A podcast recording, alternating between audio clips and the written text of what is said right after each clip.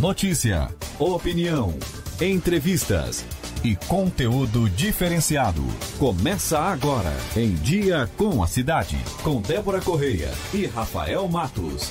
Oferecimento Unesc, matrículas abertas, formação e inovação para transformar o mundo.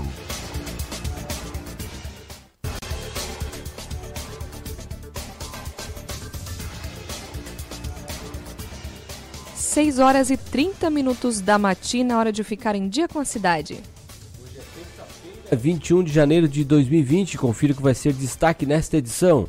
Programas de coleta seletiva de Sara arrecadam 480 toneladas de resíduos em 2019. FECAM questiona valores de pedágios e anuncia ação judicial pedindo suspensão do edital. Vereador de Uruçanga elabora projeto que proíbe fogos de artifício na cidade. Em Criciúma, cartilhas vão ser distribuídas para a construção adequada de calçadas. A opinião dos nossos comentaristas Roberto Azevedo, Richard Guinzani, Dorvanil Vieira e Marcelo Halp. E ainda as informações do esporte, segurança e a previsão do tempo. Nós estamos ao vivo pela Rádio Cidade, no Dial, no aplicativo e pelas redes sociais, arroba Rádio Cidade em Dia. Curta, comente e compartilhe. Em Dia com a Cidade é mais uma produção do Grupo Catarinense de Rádios. Trabalham para levar até você o programa de hoje Heitor Carvalho e Edson Padoim na produção, Marcelo Debona na reportagem e Sandro Freitas nos trabalhos técnicos. Eu sou arroba Rafael Matos Com. E eu sou arroba adébora.correa. Vamos estar juntos até as nove e meia da manhã com muito conteúdo, informação e prestação de serviço para você que faz parte do nosso público. Vem com a gente, faça parte dessa conversa, faça contato, mande sua mensagem, sugestão de pauta ou perguntas. Participe pelo WhatsApp 99156 4777. Inscreva-se em nosso canal do YouTube, ative o sininho para ser avisado das nossas transmissões e faça parte desse novo jeito de se informar. Em Dia com a Cidade está só começando. Em Dia com a Cidade. Você, por dentro das principais informações. 6 horas e 31 minutos. Muito bom dia, Rafael Matos. Bom dia, Débora Correia. Bom dia aos nossos ouvintes que já estão se preparando para sair de casa. Quem está chegando em casa do trabalho também, né? Tem a turma tá é. que está chegando, tem a turma que está saindo e a turma que está chegando. Quem está nas ruas aí fazendo sua caminhada matinal, hoje está um dia bom, ainda, ainda não chove, temos um dia mais fresquinho do que ontem, né, Rafael? Pelo menos é, por enquanto. E, e, esse é o horário bom da manhã para fazer também atividades físicas, onde não tem sol forte e a temperatura aí agradável, né? E para quem nos 22 ouve. 22 graus. 22 graus, tá agradável. Por enquanto tá tranquilo. Por enquanto. Para quem nos ouve, a gente vai com as primeiras informações, então, as notícias que foram destaque, né, nas capas de jornais, em primeira mão. Em primeira mão. Confira as principais manchetes e destaques dos principais jornais e portais do Brasil e do mundo. Começando com informações dos jornais locais, o jornal Gazeta traz como informação de capa: balança comercial de Sara tem superávit de 20,1 milhões de dólares. Saldo positivo em 2019 é resultado de 35,2 milhões de dólares em exportação contra 15,12 milhões de importação. Também destaque de capa lá do Balneário Rincão, Praião, resultados da rodada e classificação. Uh, também uma informação sobre os pedágios. Questionamento. FECAM anuncia ação judicial para suspender edital de pedágios da BR-101. Ainda informação de capa abastecimento. Casam faz melhorias para amenizar falta de água no bairro Vila Nova. E uma informação também de Criciúma. Hospital São José, pronto atendimento pediátrico, recebe nova sala de recepção. No jornal Tribuna de Notícias, destaque para que o GNV, que em dois anos aumentou mais de 30% na cidade. No posto, nos postos de Criciúma, o preço do metro cúbico do gás natural veicular está quase na casa dos R$ reais. Em 2018, a tarifa média era de R$ 2,18. Mesmo com um custo elevado, o consumo do combustível no estado cresceu 35% nos últimos quatro anos. Pedágio na BR-101, FECAM, apresentação judicial hoje à tarde. O encontro vai ser em Florianópolis e vai destacar os encaminhamentos pela suspensão do edital. Perigos do mar: três balneários registram arrastamento de banhistas. Bandeiras vermelhas alertam para a presença de buracos que são formados em locais onde há incidência do repuxo.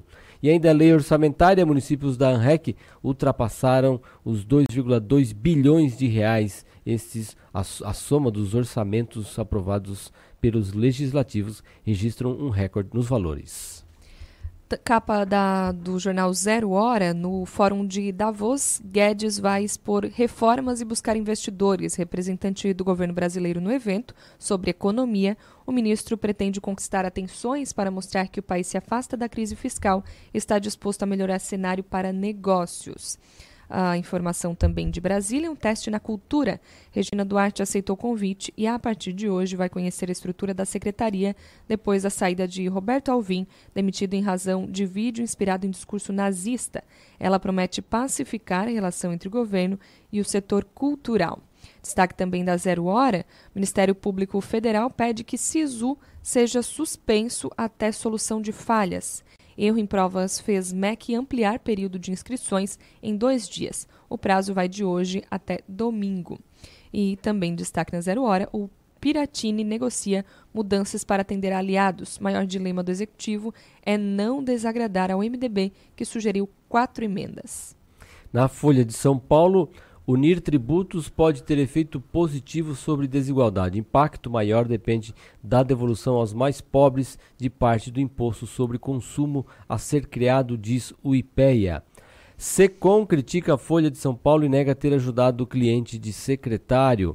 É aquela polêmica do secretário de comunicação que tem empresas que recebem é, e tem contratos de, de empresas que prestam serviço para o governo. Regina Duarte começa Teste à frente da Secretaria da Cultura, assunto que a gente vai comentar daqui a pouco um pouco mais. BNDES gasta 48 milhões, mas não acha, não acha a caixa preta. Esses destaques da Folha de São Paulo. Agora os destaques do jornal Estado de São Paulo também traz destaque para Regina Duarte, que fará teste como secretária da Cultura. Planalto anunciou que a atriz vai a Brasília amanhã conhecer secretaria. Estamos noivando, diz, disse a artista.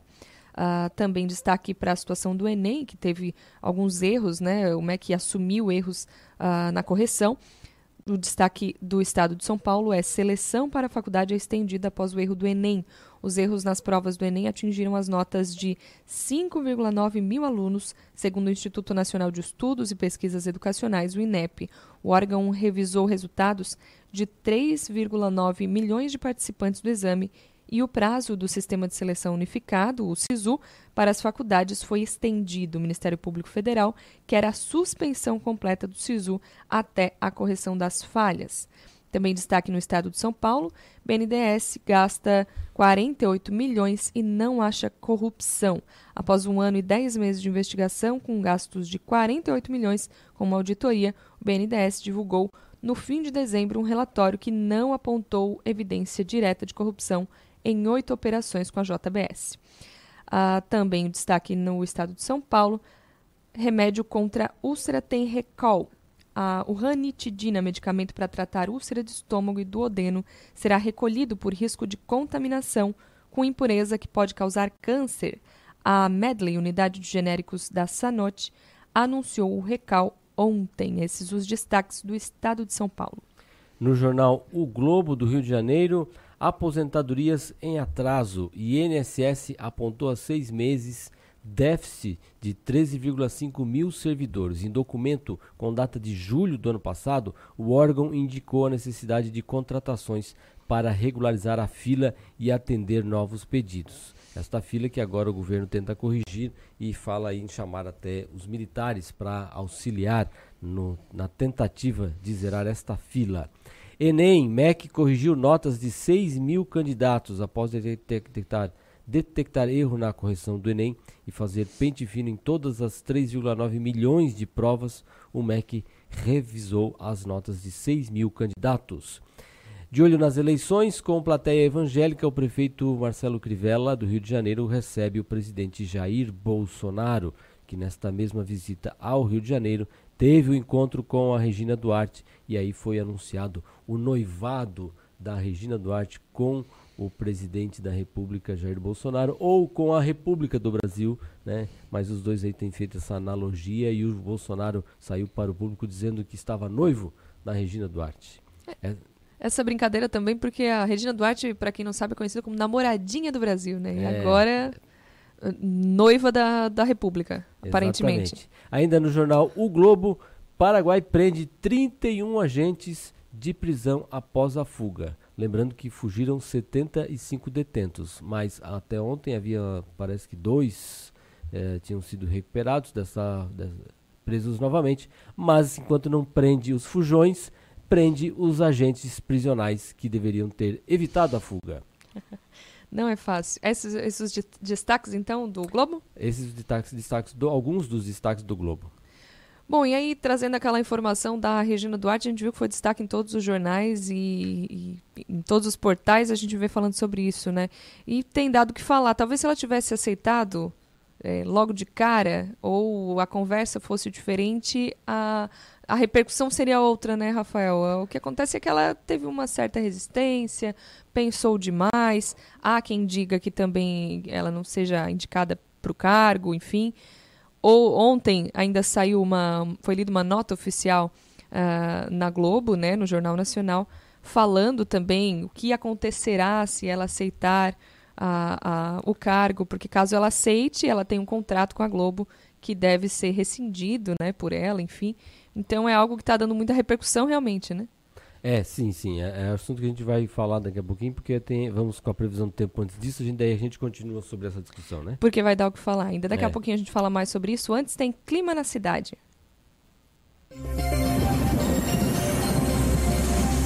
Clima na cidade. Tudo sobre o tempo.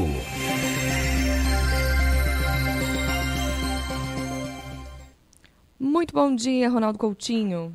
Bom dia.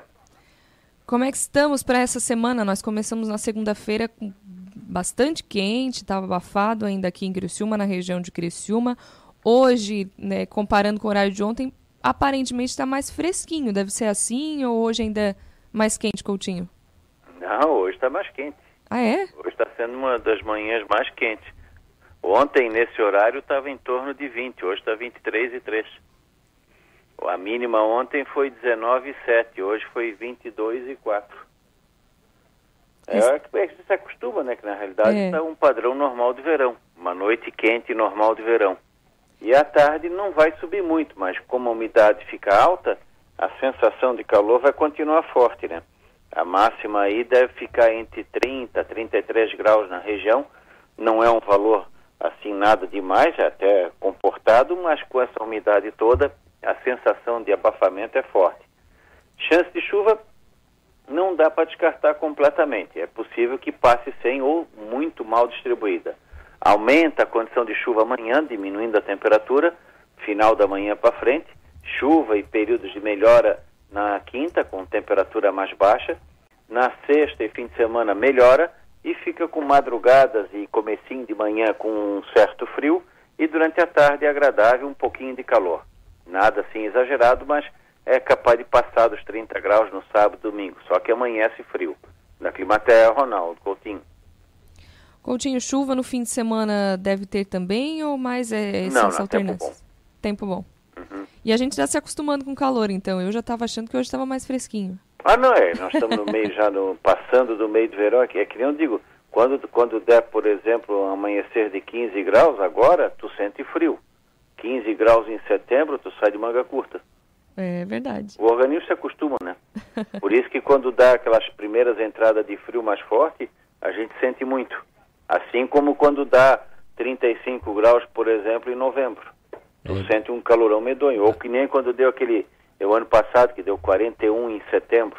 O pessoal deve ter morrido de calor. A gente fica achando que o inverno vai ser de rachar e que o verão também, quando vem esses essas né? temperaturas viu? fora de época. 41 né? em setembro. Todo mundo é. pensou, nossa, imagina quando chegar o verão. É. Não aconteceu nada. É. Porque o, o, o calor que faz, às vezes, nessa época do ano, está mais associado ao Brasil Central. E quando o, o Brasil Central ele está no período mais quente, é bem no, nos meses de julho, agosto, setembro, que é o verão térmico deles. É quando as temperaturas ficam mais elevadas.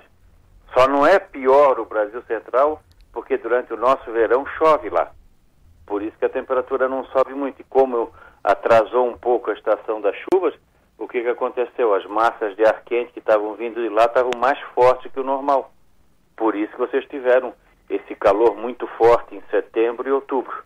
Voltou a chover lá, pronto, acabou com, com aquele calor intenso para nós. É bom que já era bom ir preparando de, a gente. De dezembro para cá, eu acho que Criciúma não chegou a 40 ainda.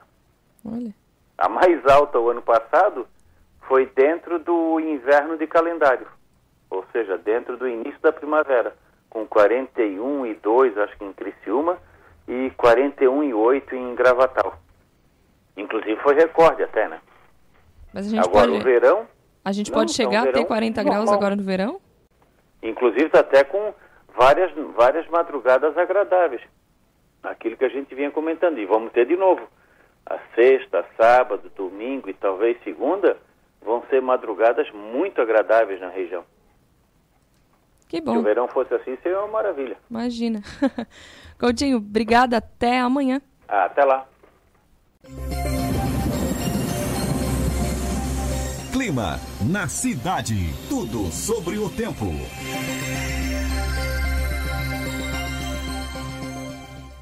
É, para quem trabalha de segunda a sexta, se a gente tiver uma temperatura agradável durante a semana, um calorzinho pra praia no fim de semana, tá de bom tamanho, né? Tá, tá. E Não dá tem- pra gente escolher. né, tempo seco no fim de semana, deixa pra chover durante a semana, né? E aí e o tempo colabora com- no fim de semana. Pois é, Regina Duarte, voltando a falar sobre ela, Rafael. Então, né, a gente fica assim meio surpreso, porque eu não sei se governo, cargo de governo é lugar para teste, É. né? Não deveria ser um lugar para teste. Então, na verdade, eu, eh, o que se parece é muita falta de convicção do que ela realmente quer ou não. E ainda só lembrando, antes do comentário do- da previsão do tempo, você falava do, da notícia que teve ontem no Jornal Nacional, meio que um aviso, né? Quase só faltou o William Bonner dizer assim, Regina Duarte, o seguinte, né? Se você aceitar este cargo, lembre-se que tem que pedir afastamento das suas funções na Rede Globo. Eh, ele falou em suspensão do contrato, né? Não falou em Isso. demissão, não falou que seria demitida e nem que ela teria que pedir demissão. Teria que pedir a suspensão do contrato, já que isso era uma norma conhecida por todos os funcionários da Rede Globo. Mas assim, o tom, a maneira. Quase tá no comentário é isso, olha, o, o aviso para Regina, né? E ela, eh, o que falta é convicção. De uma das situações que fala é que ela queria um status de ministra para aceitar o cargo e não status de secretário. Ministro ganha 35 mil reais, secretário ganha 15 mil reais por mês. É uma diferença considerável. É, e ela, provável, muito provavelmente, como artista, deve eh, ganhar muito mais que isso. eh, entre contrato de Globo e, e outras atividades que ela pode manter como artista, ela deve faturar mais que isso. Então também pega o lado talvez financeiro, não sei. Por isso que eu digo falta convicção, porque era o tipo de cargo que eu te convido para. Você foi convidada para vir para o nosso programa e aceitou direto. Não daria pra eu vir fazer um teste É, e vem não gostei, vou vem embora. te- vem um teste, vem, olha, não, não, né, não gostei do Rafael aqui, não dá para certo para ficar por aqui.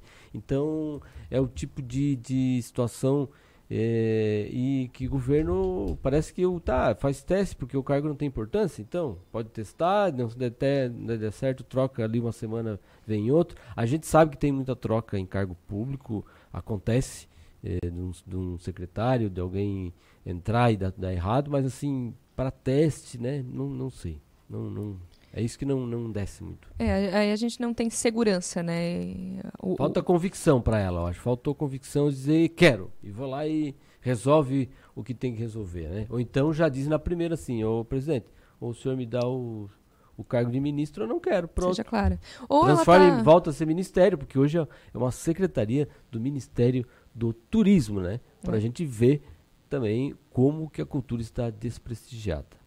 A gente não sabe qual é a negociação ali. De repente, esse noivado nela, dela tá negociando o dote, né? É, Tá- é. Essa conversa aí de, de ministério, ser, de né? repente, tá o dó, rolando. Lembrou bem, o DOT. 6 horas e 48 minutos. Agora a gente está na linha com Edson Paduim com as informações dos aeroportos. Bom dia, Edson. Bom dia, Débora. Bom dia, Rafael Matos. Bom dia a todos os ouvintes.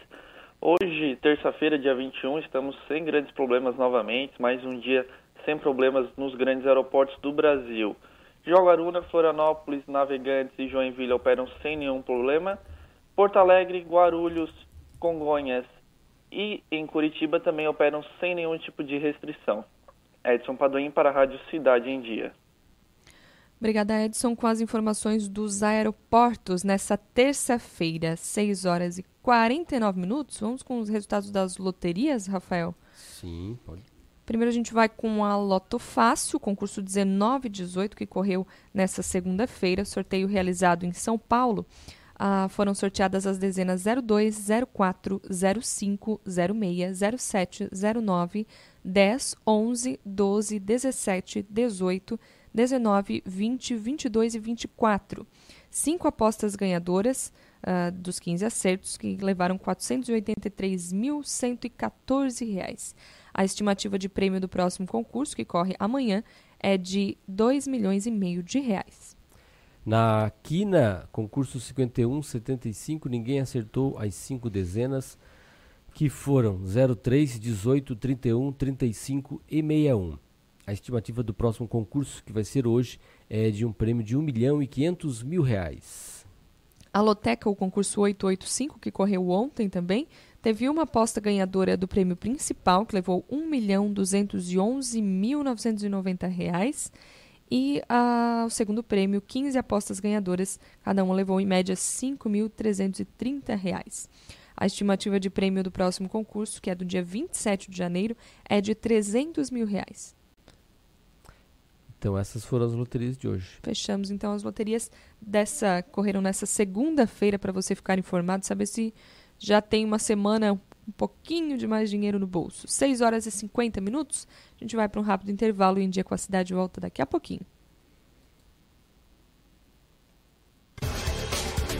Em dia com a cidade. Você, por dentro das principais informações.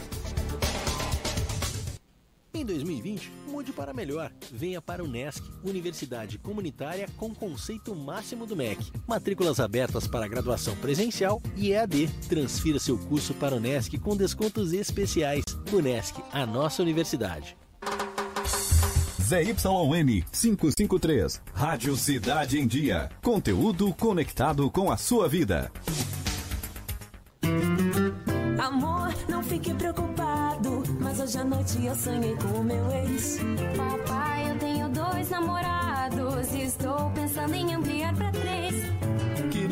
desculpe a franqueza, mas acho que você engordou. Vovó, aquela sua sobremesa é muito ruim, foi por isso que sobrou. Aquele seu perfume que eu adoro, hum, lembra minha primeira namorada. Aquela sua camisa autografada do Brasil não sumiu, eu dei pro filho da empregada. Seu batom e seus vestidos sempre que você está dormindo. A cada dez vezes que a gente namora, em oito delas acabo fingindo. Tem muitas coisas que a sua família não precisa saber. Mas se você é doador de órgãos, isso você tem que informar. Seja um doador, avise sua família. Uma campanha da APAR. Uma campanha, Grupo Catarinense de Rádios. Assista ao vivo a programação da Rádio Cidade em Dia no YouTube. youtube.com barra Rádio Cidade em Dia.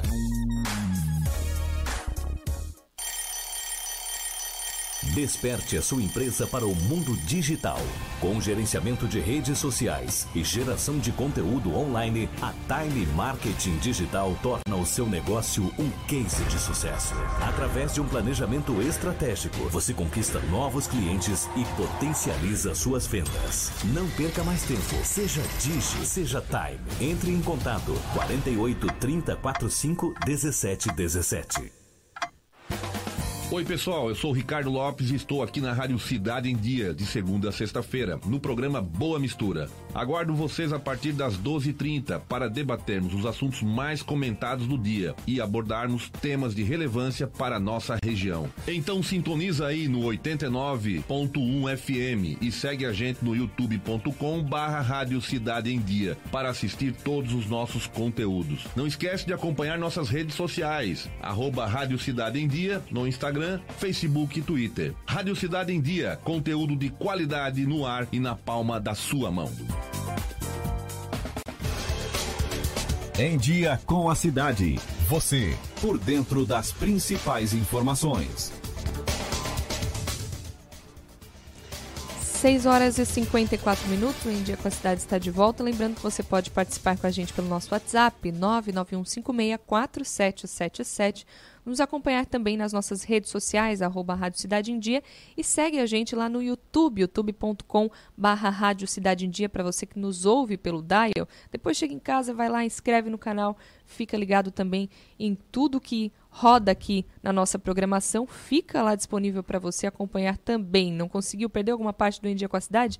Ouve depois que fica tudo lá salvo para vocês. É, começamos o dia com 713 inscritos, Débora, e também lembrando a todo mundo que ali na, hoje no, no YouTube tem ali na descrição as informações sobre como que você pode é, é, se interagir e, e, ter contato com as informações da Rádio Cidade em Dia.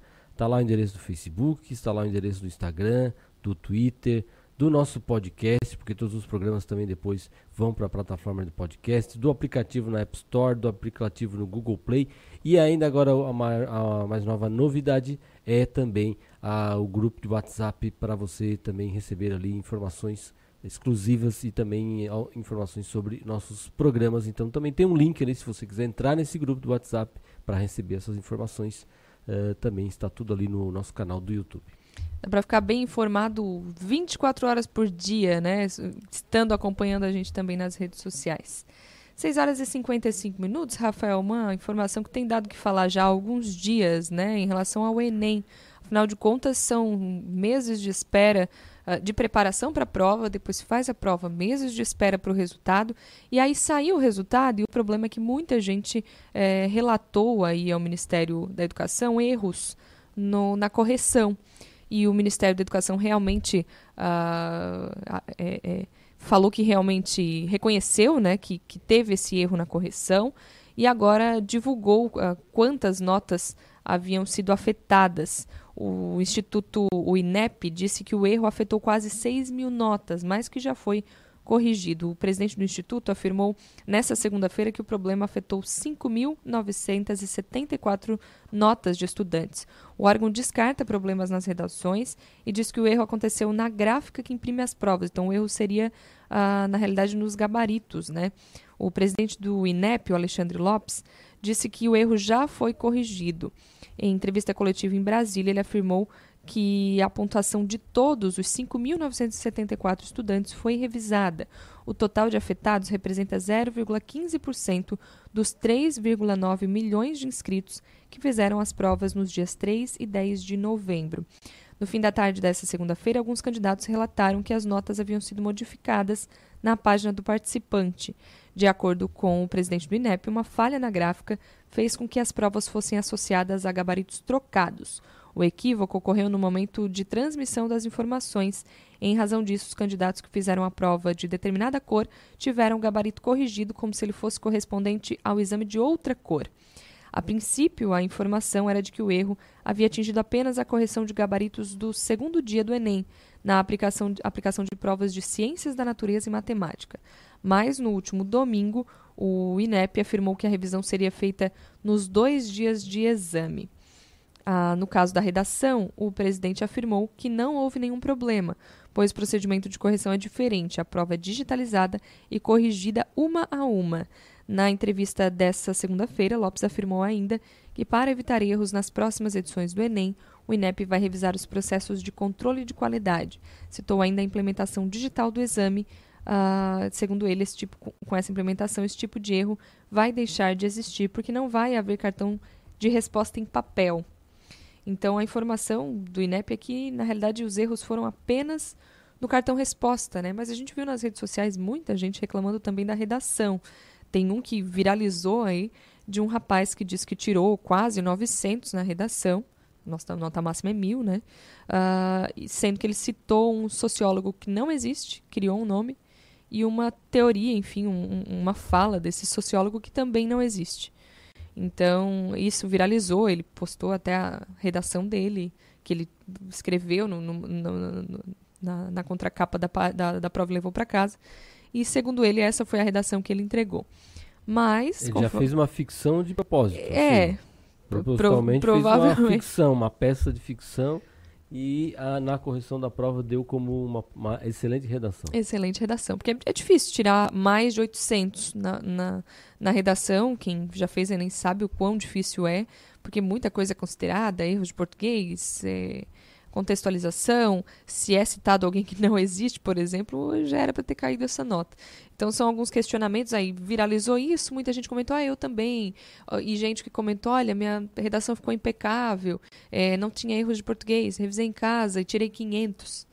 Então, é, são algumas inconsistências, né? Claro que a gente não sabe se realmente essa redação foi a que ele entregou ou não, uh, se houve realmente esse erro, enfim.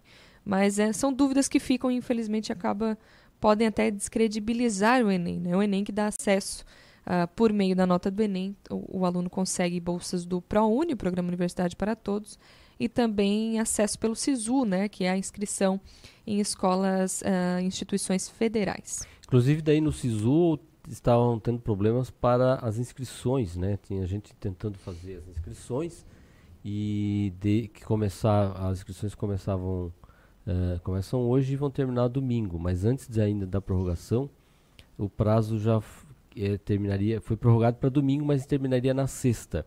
Isso porque já no sábado um erro aí identificado por, por causa desses erros também estava dando problema de inscrição no SISU, o pessoal clicava numa página ia para uma outra, depois não ia para lugar nenhum, não conseguia mais acessar.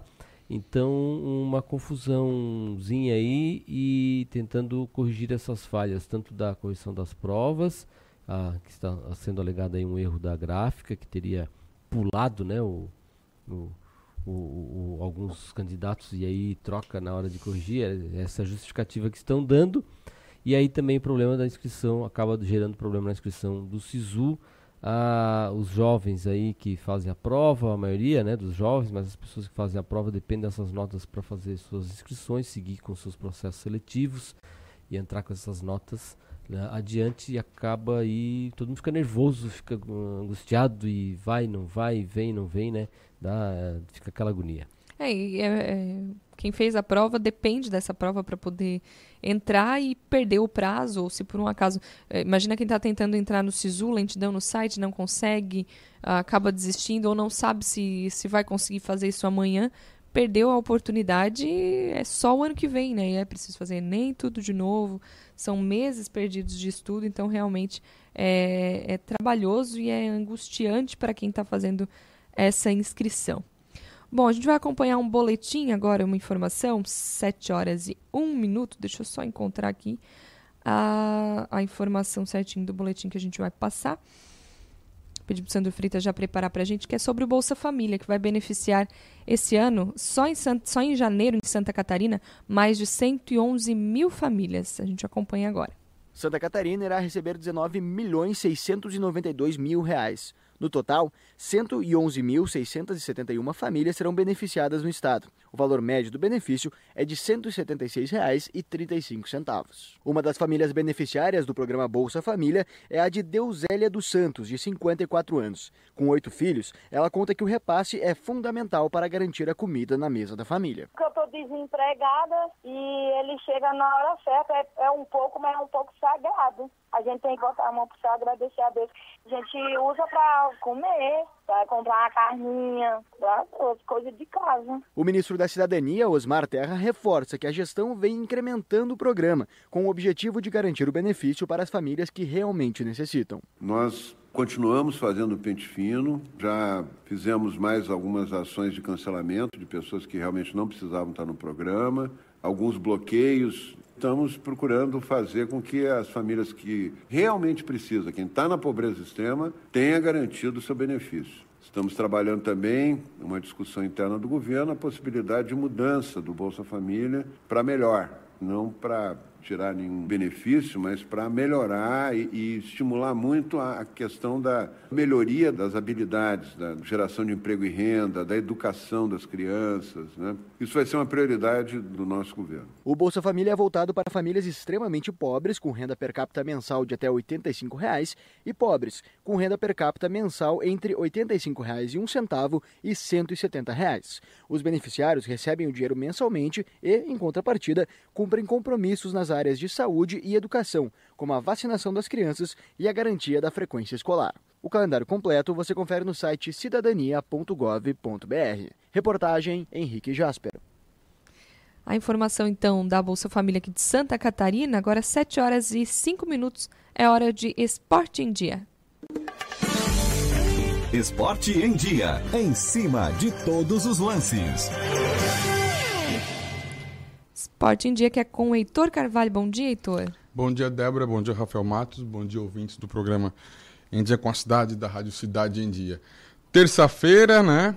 Amanhã o Criciúma externo no Campeonato Catarinense às 7 horas da noite contra o Concórdia dentro de casa, abrindo o Campeonato Catarinense que inicia com o primeiro jogo sendo do Criciúma Esporte Clube. Para o jogo de amanhã, R$ reais o ingresso, a meia entrada 20 reais. Na rede social já teve torcedor chiando já, mas o valor é esse aí, está estabelecido. Para quem quiser pagar menos ou aproveitar oportunidades, tem o um plano de sócio, tem uma considerável redução. Sócio vai poder pegar mais de um ingresso, pegar o seu ingresso e mais um, no caso, né? A sua entrada e mais uma. Então tem algumas outras oportunidades para com poder comparecer ao jogo. A expectativa de amanhã por parte do torcedor é boa, é claro, né? Todo começo de ano traz experiência para o torcedor, traz renovação, reestruturação, mas é claro que o Criciúma que vai estar em campo não é o Criciúma com sua força máxima, 100%, em função de alguns jogadores que não estarão disponíveis, em função da preparação física, que o William Hauptmann já destacou que o máximo que os jogadores vão chegar amanhã, não todos, é claro, mas beirando os 80%, não os 100%, que é o que se espera de um atleta profissional.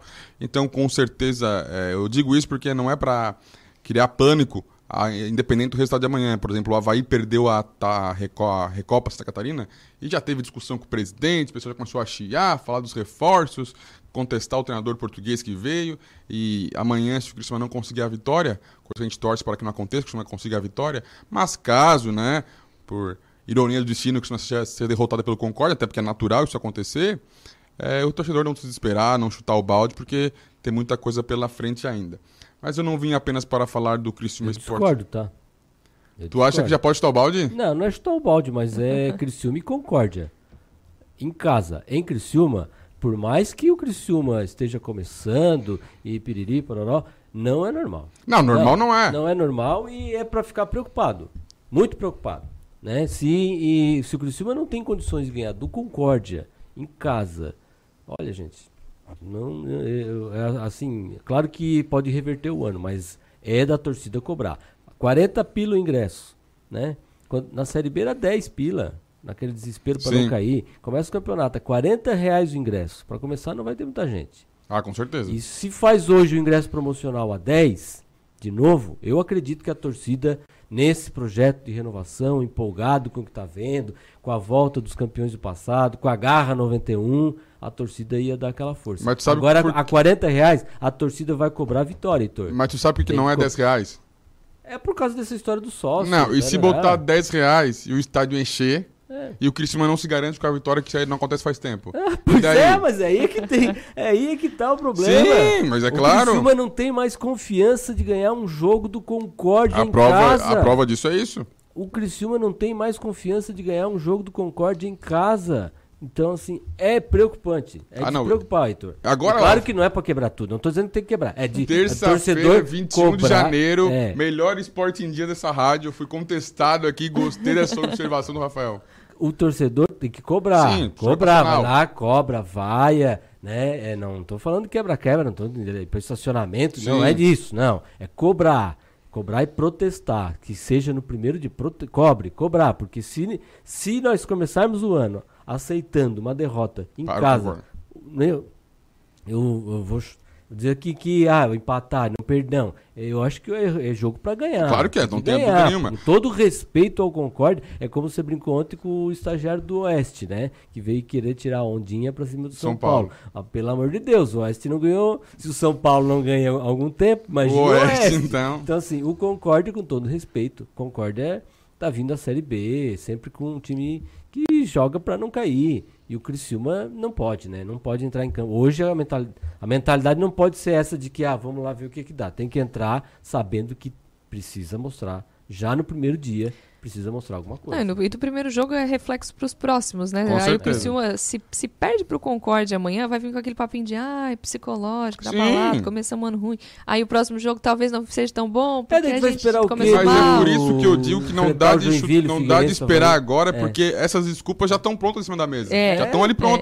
A qualquer o Criciúma perde o jogo, não tinha preparo físico, não tinha, não tinha conjunto, então isso aí é fato. Aí a partir do. A, entenda a tua colocação, Rafael, entenda a colocação da Débora, só que a partir então da terceira rodada, da quinta rodada, aí não tem mais desculpa. Aí pau pega. Aí o pau pega. É, não, eu sei que então o jogo... agora tu aceita, é claro porque que o, já tá acostumado com vem isso. pra final de campeonato Sim, hoje, né? morte. mas é aí que tá, o Criciúma também tem que entrar pra final de campeonato. Ah, mas, faz- mas há E- quanto tempo, Rafael, o Criciúma Esporte Clube não entra em campo com o final de campeonato, né? Que é o que a gente indaga. É. Porque pode mudar o perfil de contratação, pode mudar o treinador, mas o que falta no Criciúma há tempos é a pegada dentro de campo nos 90 minutos. Exatamente. É Então, isso que assim, falta. ninguém espere jogo. A torcida não espera jogo bonito hoje. Até porque é um time de Série C, né? Então é, tem que time- ganhar. pe- Espera um time.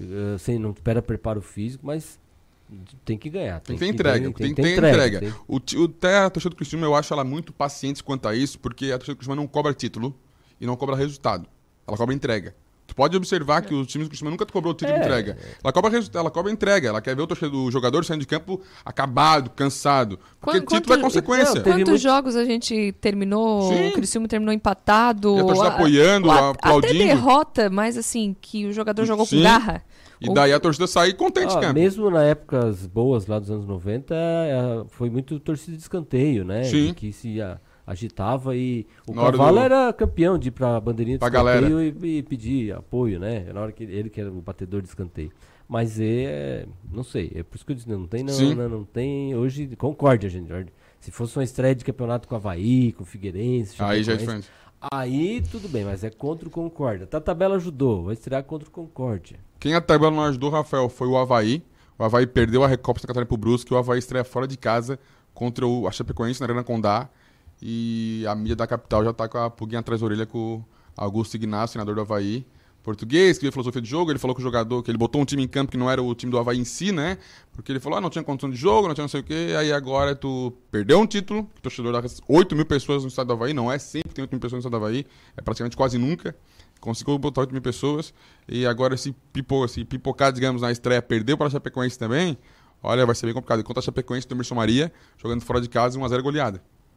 Então não vai ser fácil para o Havaí. Aí, como, é, como tu falou, começa o campeonato capengando, a, a terceira, que- quinta é rodada que tá, na, tá na rua, torcida- treinador. A torcida vai. é, Mas eu acho que a torcida entenderia uma derrota, um resultado não favorável com a Chapecoense e não entende o com o Brusque. Mas e- ainda é cla- diria que é diferente, porque hoje o Brusque é o time em ascensão do estado. Sim. Eu acho que hoje o time do Brusque é o time que está em ascensão. Tanto é que eu já ouvi, Rafael. Mas não- claro, mas é um time que vem da, da D pra C contra um time da B, né? Sim, da A pra B, né? Da A pra B e que parece até que o Havaí se preparou pra jogar a Série A, A de folha novo. salarial dos times não tem nem como. É, e parece que se preparou pra jogar a Série A de o time novo. que montou a estrutura que fez. português. Então é essas coisas que, que, que deixam o torcedor... Tu falou do Brusque, que, da força que vem em ascensão. Há quem diga que o Brusque seria uma força a mais que o Cristiano no estado, por exemplo, tal, tal, ou, ou talvez estaria ali. Porque teríamos, então, Figueirense, né, que permaneceu, não foi rebaixado, é, Havaí e Chapecoense, os três ali de Série A para a Série B. Teríamos o Cristiano e o Brusque disputando a quarta e quinta força. Então, já imaginou se nesse cenário atual o Cristiano está em quinto e o Brusque em quarto? Né? O Campeonato Catarinense é um dos mais difíceis que tem no Brasil, porque você a gente tinha aí Capecoense, Figueirense, Havaí, Criciúma e Joinville, cinco times. Entrando, o Tubarão tentando entrar nesse grupo já há algum tempo não consegue. O Brusque está vindo aí, parece que vai já passando o Tubarão. Sete equipes, vamos imaginar Com essas- condições com condições. Cai, agora caiu um dois. esse ano. Agora esse ano, se não, se não entrar esse ano, não entra mais. né? Cai dois. Cai dois. Caiu não, vai cair Cai dois um. e vai, não vai cair um subir três? Cai um e sobe três. Então, mas De quem 10, é, classifica mas oito. antes, o Os pessoal outros dois se ficava- matam. O pessoal quem entra no campeonato já entra com uns 40% de chance de cair. Porque quem cai dois, e daí cai dois desse grupo de cinco. Sim. Né?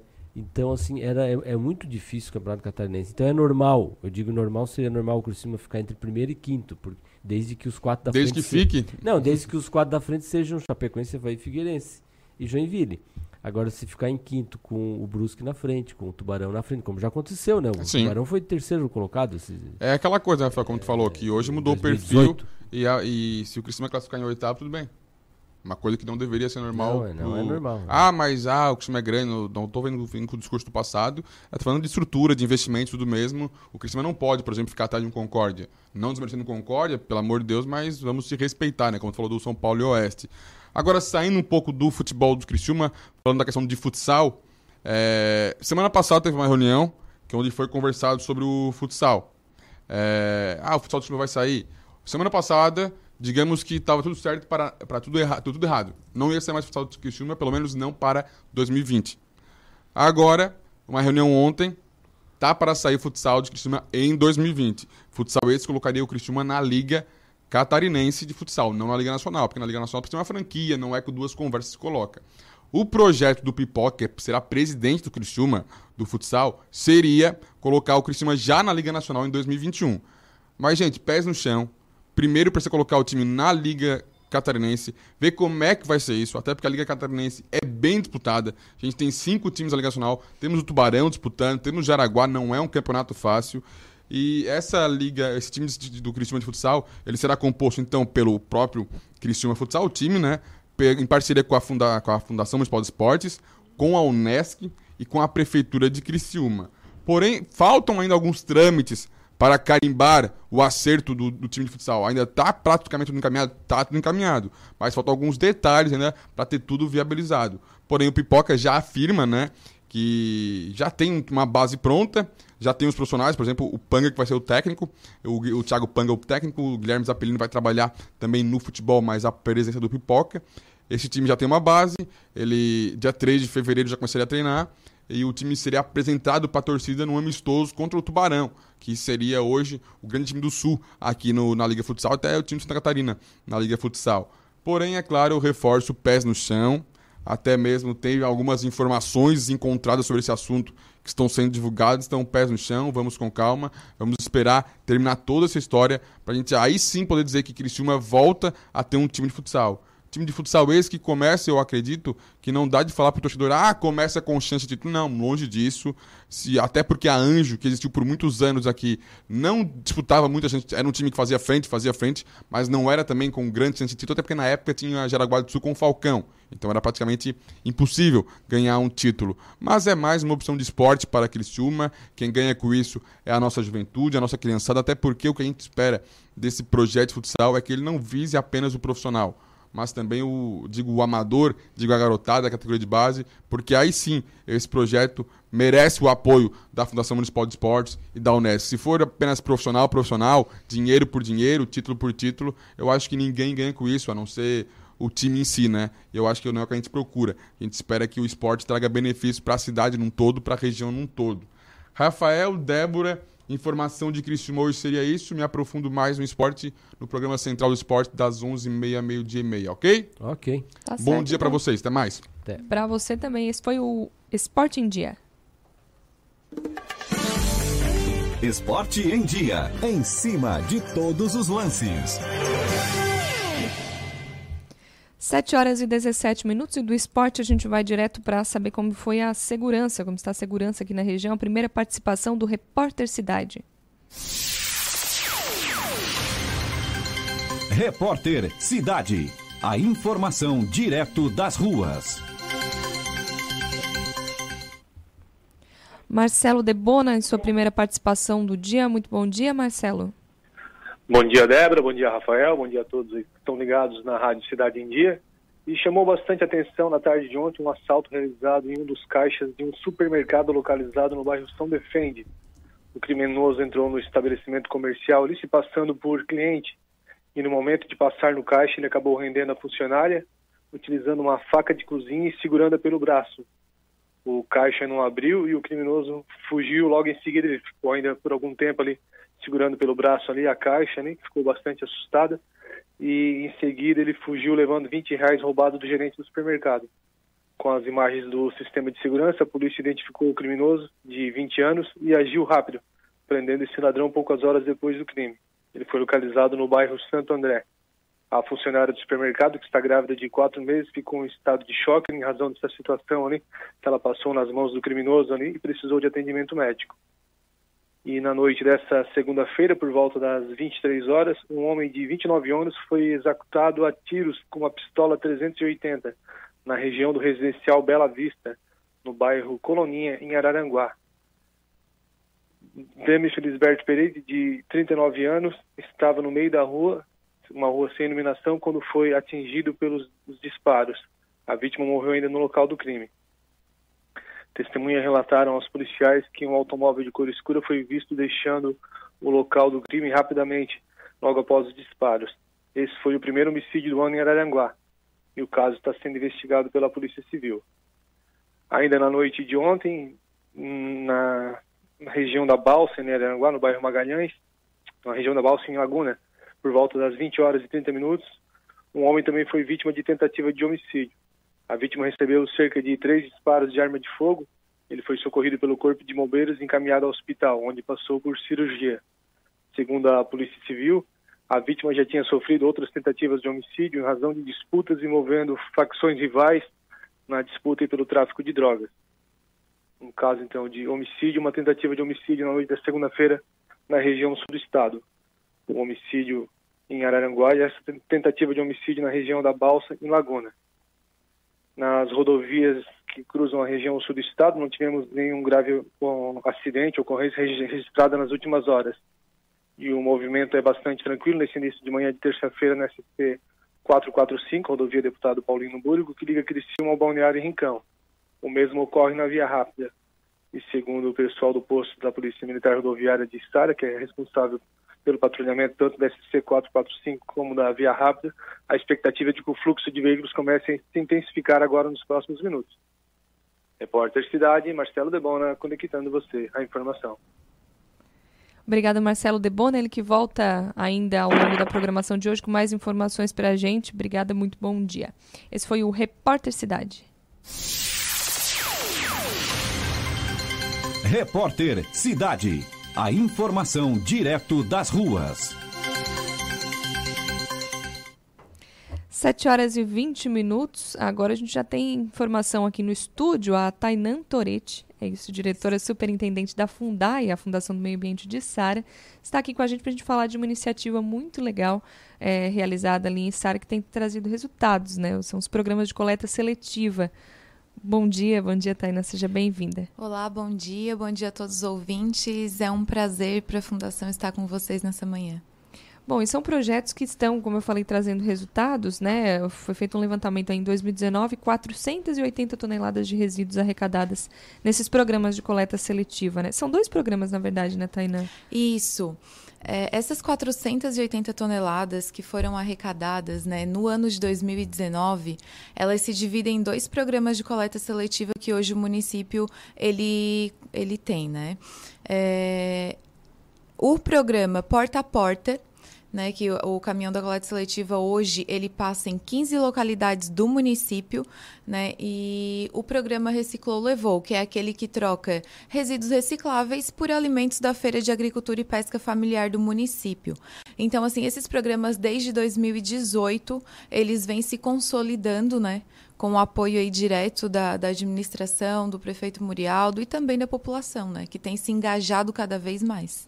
Vocês conseguem ter uma base de qual dos dois programas que acaba arrecadando mais, o pessoal se engaja mais nessa Temos. questão da troca ou na questão do porta a porta? Temos sim. É, a história do, da coleta seletiva, ela iniciou com porta a porta. Então, de pronto, o cidadão ele já começou a separar o seu resíduo, colocar em frente à sua casa. E era já um ganho né, em relação ao meio ambiente pelo fato de o cidadão ter se engajado. Né? Mas uma vez que o, o programa Reciclou Levou ele, ele surgiu, agregou valor ao resíduo reciclável. E o município, então, ele partiu para separar e ir lá fazer a troca nas sextas-feiras. Então, o Reciclou Levou, ele acabou ultrapassando o programa Recicliçária, que é o Porta a Porta, né? E hoje ele é, é o, o, campeão, digamos assim, de arrecadação de resíduos recicláveis. Oh, surpresa, eu achava que o pessoal estava mais acomodado em deixar em casa é, e passa não. lá e leva. E aí esse reciclou levou ele, é, como é que é feita a troca pelo peso do material que ele leva? Ele troca por vale uma quantidade de, de recursos que ele troca por produtos na feira? Como é que funciona isso, Tainá? Isso mesmo. O, o cidadão que ele separou o seu resíduo durante a semana, na sexta-feira ele chega lá no nosso ponto que fica na rodoviária e ele vai pe pegar uma senha, guardar. Pesou o seu resíduo, a gente converte aquele peso em um vale-feira. São 50 centavos de vale-feira a cada um quilo de resíduo reciclável. Então, o cidadão pesa, pega no ato já o seu vale-feira e troca no mesmo dia ali pelos produtos da Copaf. Acaba saindo, eh, sendo vantajoso para quem trabalha com a reciclagem realmente no município para a própria feira também, né? Porque tem, tem uma. Como é que funciona isso? É, vem um subsídio do, do governo municipal uh, eh, para esses vales? Isso. Hoje o, o, o, subsídio é de apoio direto da administração municipal, né? Que, e a gente fala que esse programa Reciclou Levou, ele atende vários, vários viés, né? Um deles é a, o fomento à feira de agricultura e pesca familiar, né? Uma vez que a, as pessoas vão estar tá lá e, e, existe um consumo maior, né, pela troca de, de recicláveis. E atende também a Associação de Catadores, porque tem aumentado a quantidade de resíduos que chega lá no centro de triagem, né? Então, atende lá na Associação de Catadores hoje, né, é, são em 16 pessoas que mais ou menos representadas por oito famílias. Então, a gente é, também existe o sustento dessas famílias e atende também o meio ambiente, né, na questão da sustentabilidade, né, na questão da reciclagem e o destino correto desse resíduo gerado hoje no município. É porque para fazer, é, também tem, existe esse conflito de, de, de, de possibilidade que é para fazer a reciclagem é preciso ter o material arrecadado, né? Então lá a Associação de Catadores depende da chegada muito da chegada desse material para poder fazer o trabalho deles, né? Então é importante que dessas 480 toneladas aí arrecadadas em 2019 todas foram para a Associação dos Catadores, todas elas têm esse destino para o pessoal poder trabalhar e, em cima dessa reciclagem, Tainá? Isso, é, para que uma associação de catadores eles consigam se manter hoje, é interessante a quantidade de resíduos que o município ele leva até o centro de triagem e também a qualidade. Né? Dessas 480 toneladas, a gente tem uma margem de resíduos que não são aproveitados ainda. Né? Então, nós podemos colocar uma margem de resíduos que é, chegam sujo demais, não dá mais para utilizar, ou algo que o cidadão ainda não sabe, que não é passível de reciclagem, e acaba colocando junto. Né? Existe essa margem de erro.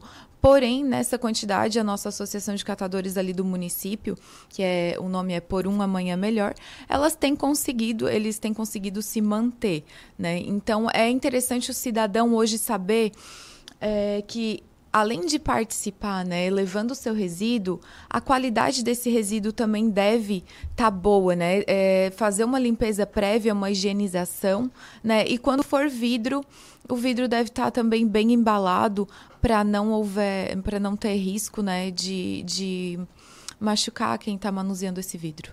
No caso da, do, do reciclou levou ali, eh, eh, pode levar papel, eh, descartáveis, tudo junto. Isso. Esse peso é feito tudo, tudo vários é, tipos diferentes de recicláveis juntos. Isso. Hoje, em toda a coleta seletiva do município, nós é, trabalhamos com recicláveis e não reciclável. Então, todo o material reciclável que o cidadão hoje ele separa pode ser tudo junto papel, plástico, metal. A gente só pede para separar o vidro porque ele tem um manuseio diferente e ele gera uma certa, um, um certo risco né, para quem está tá lidando com ele. Então a gente pede para o vidro estar separado. Agora, Taina, é, o, o, município tem um aterro sanitário municipal, porque são 480 toneladas que, que deixam de ir para um aterro sanitário também, né? É um impacto é, considerável. Hoje a coleta seletiva convencional, né, dos outros resíduos que não são passíveis de reciclagem, eles vão para a RAC. A RAC ela fica no município, né? E é uma empresa privada, mas hoje o município ele ele encaminha para lá. Uma vez a coleta seletiva ela não não é, uma vez a coleta seletiva tirando essas 480 toneladas, é interessante lembrar que existe um ganho econômico também, né? Desses resíduos, eles deixam de, de ser depositados lá no aterro e existe também um ganho ambiental, né? Porque esses, é, o aterro, ele ganha uma, uma vida útil maior, né? Digamos assim, que o resíduo reciclável, ele é, ele é leve, mas ele é grande, né? Ele é volumoso, então aí a gente deixa de usar uma área ao longo tempo, talvez a gente veja um, um benefício, né, de estar tá não utilizando essa, essa área do aterro sanitário. Bom, a Tainá lembrou aí do, dos materiais, então, que são, podem ser coletados, materiais como papel, plástico, metal e vidro, é, devidamente limpos, é, não, não, não, tem que, é, não tem que limpar, lavar eles, Isso. mas assim, deixar eles em condições que não tenha mau cheiro, que já não acumule, chama inseto, esse tipo de coisa, né, Tainá? Isso. Quando se refere a essa limpeza, né? É uma limpeza prévia. É. É, e aí, eletrônicos, pilhas, baterias, lâmpadas, móveis, isso não é permitido, né? Não, na coleta seletiva é, são os itens mesmo passíveis de reciclagem, né? Que são papel, plástico, metal e vidro. A questão de pilhas, baterias, são resíduos perigosos, né? E nós, nós recebemos lá na Fundação do Meio Ambiente.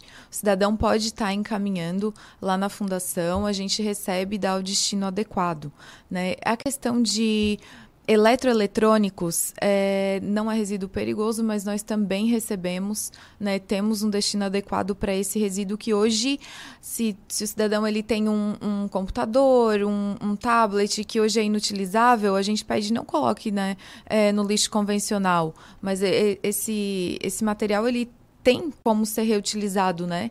É desmanchado, é reaproveitado peça. Então a gente, a fundação hoje ela dá o destino correto para esse material. É uma reciclagem diferente que não é feita pela, pela por essa isso, associação, né? Isso caso. mesmo, não chega na associação de catadores. Nós encaminhamos a uma empresa especializada, né, por desmontar e encaminhar as peças para reutilização. Agora, Tainá, o Recicla e Sara, claro, passa nos bairros, então o pessoal já está habituado também. Mas em relação ao Reciclou Levou, é claro que é focado ao município, aos moradores de Sara, mas é, se moradores de outros municípios tiverem interesse em fazer a troca lá, em levarem lá e também aproveitarem esses, esses vales, enfim, é possível ou é apenas para moradores? É, hoje o programa Reciclou nós oferecemos apenas para munícipes. Né? A gente entende que é, a gestão é, do resíduo sólido ela vem apenas para o município de Içara. Então a gente pede até no, na primeira vez que o cidadão ele chega um cadastro, né, com com comprovante de residência e com carteira de identidade para nós estarmos fazendo ali o cadastro da pessoa e comprovando que ela é realmente do município. Hoje é só para cidadão estarense mesmo o programa. E para 2020 os programas continuam? Tem alguma previsão de ampliação da coleta porta a porta, por exemplo, ou de um ponto a mais para a coleta do, do, do, levou, né? Como é o do reciclou levou. Reciclou levou algum ponto a mais. É, como é que fica 2020, Tainá? Para 2020, é, os programas que já existem, eles continuam com certeza. E a meta é, hoje é ampliar a coleta seletiva porta a porta, né? Baratear o custo né, de coleta, que hoje ele é terceirizado. Então, com o caminhão próprio, nós é, que está vindo agora para 2020, nós vamos conseguir baratear esse custo né, de coleta e ampliar, oferecer esse serviço de coleta seletiva porta a porta ao maior número de bairros, né, como Marili, como o Presidente Vargas, né, no, no total. Então, nós, para 2020, a nossa meta é aumentar a quantidade de bairros, é aumentar a quantidade de toneladas e também a qualidade né, desse resíduo que está chegando lá no centro de triagem. Tá bom, então essa foi a Tainan Toretti, diretora superintendente da Fundai. Obrigada pelas informações e que fique de exemplo né, para os municípios vizinhos é, fazerem, implantarem trabalhos como esse também. Muitos têm, claro, o, o, a coleta seletiva já, mas esse, por exemplo, do Reciclou levou é algo que é, de certa forma, inovador, não é tão comum a gente ver na região que sirva realmente de exemplo. Obrigada, Tainã, e parabéns pelo trabalho de vocês realizado lá em Sara. Obrigada, nós que agradecemos e um bom dia. Um bom dia, Tainã. Conversou aqui com a gente sobre os projetos de reciclagem do município de Sara realmente é, é um projeto a ser copiado, né? É, é, A Tainã até passou É, a aqui. gente tem a informação, né, que em Criciúma estão trabalhando essa Estão ampliação estudando isso. de da coleta de pontos de coleta para que as pessoas também possam trocar o seu material por ah, por um valor por um vale que aí possam aí também criar uma rede onde tenha valor esse essa troca que será feita pelos produtos, né? Bom, 7 horas e 33 minutos, mudando um pouquinho de assunto, Rafael. A segunda etapa de matrículas da Rede Estadual de Educação começa nessa quinta-feira. Restam ainda centro, eh, Rede Estadual de Educação de Santa Catarina, né? restam ainda 145 mil vagas disponíveis e o período de inscrições vai até o dia 29 de janeiro.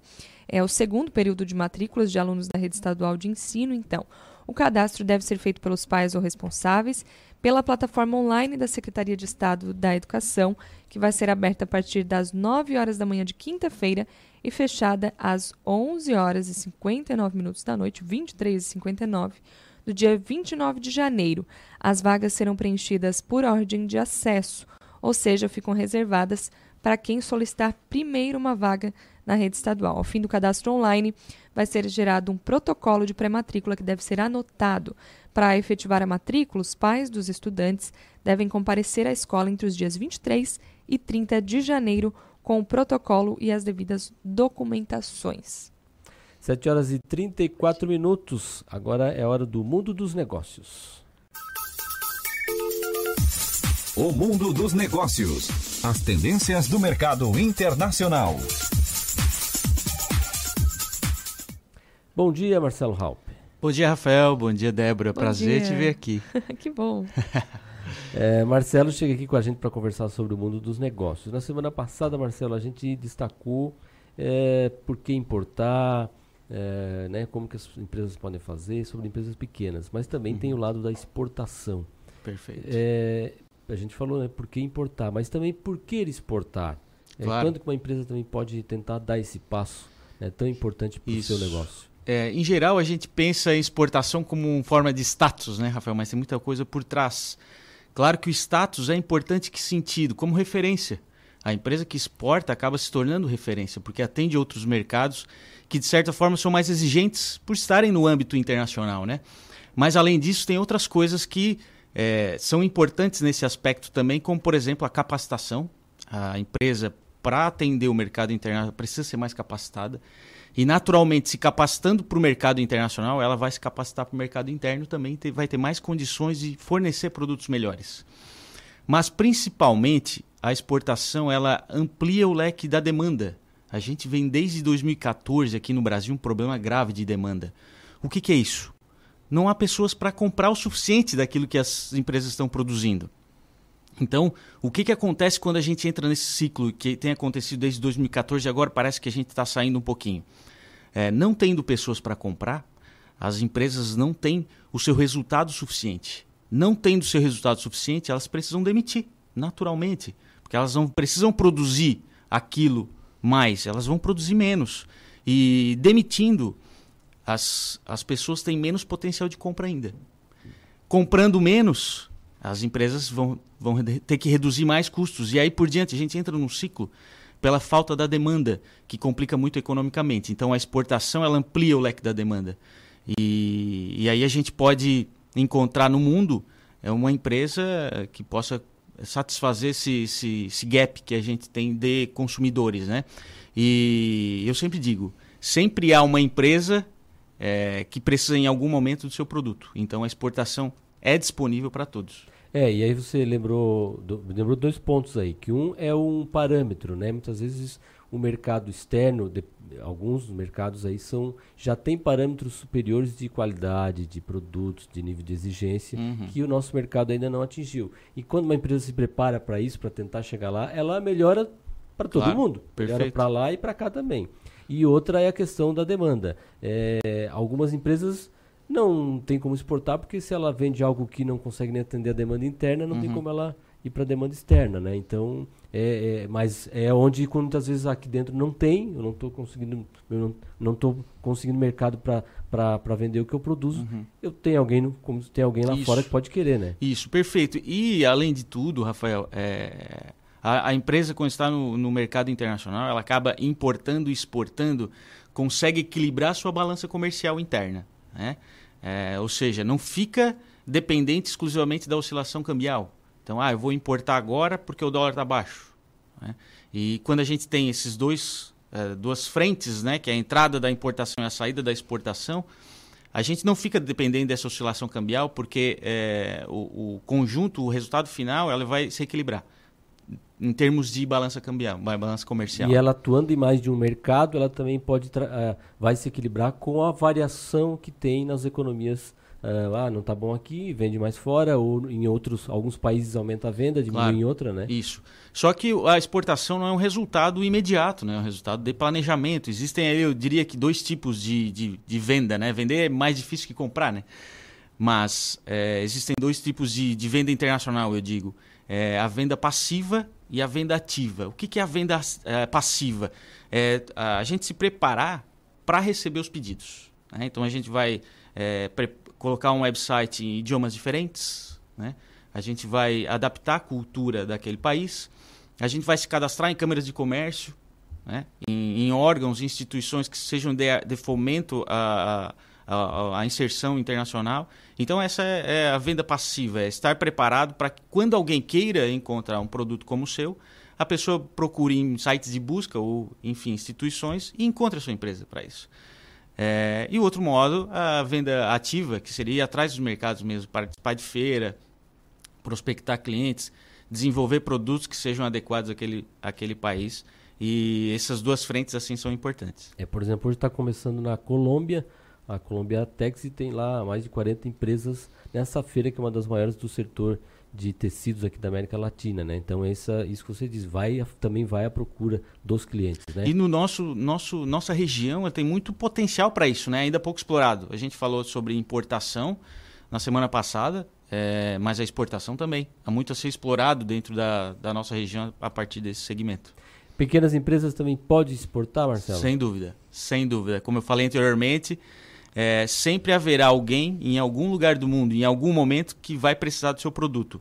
Então, é, exportar ou importar, agora falando exatamente de exportação, é, não é delimitado pelo tamanho da empresa, mas sim pela, pelo arrojo, né? pelo interesse de buscar novas oportunidades. E, e quais seriam, então, os maiores desafios que se tem? Olha, Rafael, uh, os países, os outros países, a gente quando trata de geografia, é, a gente já tem dificuldade em termos de distância, né? Mas quando tra trata de dif é, diferenças, né?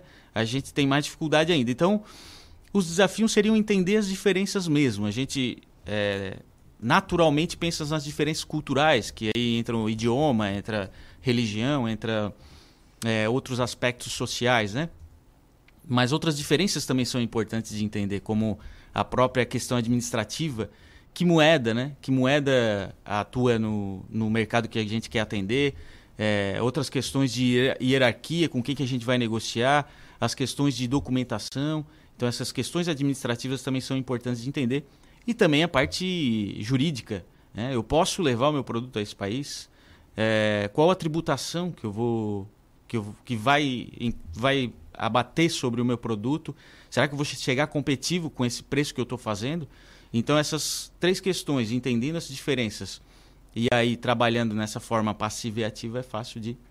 Fácil, né? Fácil. É, é fácil de se pre... estar preparado para isso. É fácil, é claro, o Marcelo, com a experiência que tem, é, é, é tem no sentido de entende os caminhos e aí entende os, o, o tempo de percorrê-los, né? Porque, como você disse, são, é paciência, não é na primeira importação que vai ter aquele lucro esperado, né? Na Exato. primeira processo de exportação uhum. também que vai ter é tudo aquilo que esperava, mas é, num processo contínuo essas, essas projeções vão se confirmando, né? Isso.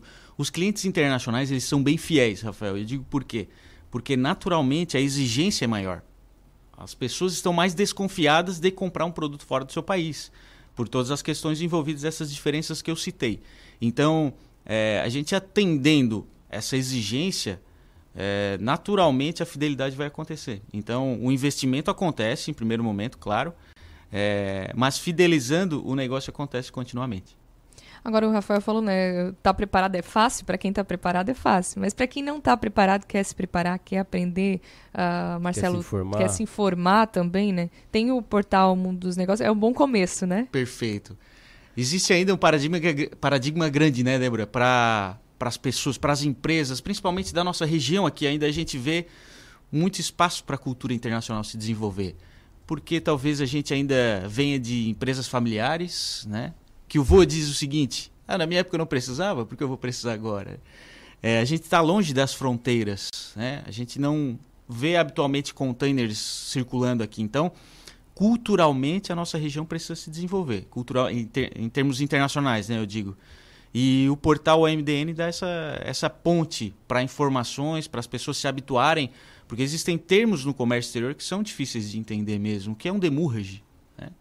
Então, é, entendendo os termos, vendo experiências de outras pessoas, é, contextualizadas ali em casos de sucesso, é mais fácil se sentir confortável para adentrar nesse mundo internacional, se capacitando e se atualizando a respeito de tudo. Fique ligado no MDN também todas as terças-feiras aqui. O Marcelo Raup traz informações para a gente desse mundo dos negócios. Obrigada, Marcelo. Perfeito. Obrigado, Débora. Muito bom te ver aqui. É, igualmente, saúde para ti, né? Obrigada. Que o neném venha com muita saúde e tu fiques muito bem. Tá, tá fazendo uma. mexendo aqui com a minha vida nos últimos dias. Eu sei como é, porque vou dar um spoiler agora. Minha mulher descobriu que está grávida na semana passada. Ah, é? É, novamente teremos o segundo filho, Olha. então estaremos passando coisas parecidas, mas eu de, de coadjuvante. Ah, que bom, que bom. O Davi foi- Saúde para ela também, Davi foi né? promovido a irmão mais velho. Isso, Pois é, exatamente. Que bacana. que bacana. Marcelo, obrigada. Saúde para vocês também, para a Bia, para o pequeno que tá vindo por aí. Ótimo. Até semana que vem. Até semana que vem. Obrigado, pessoal. Obrigado, Marcelo.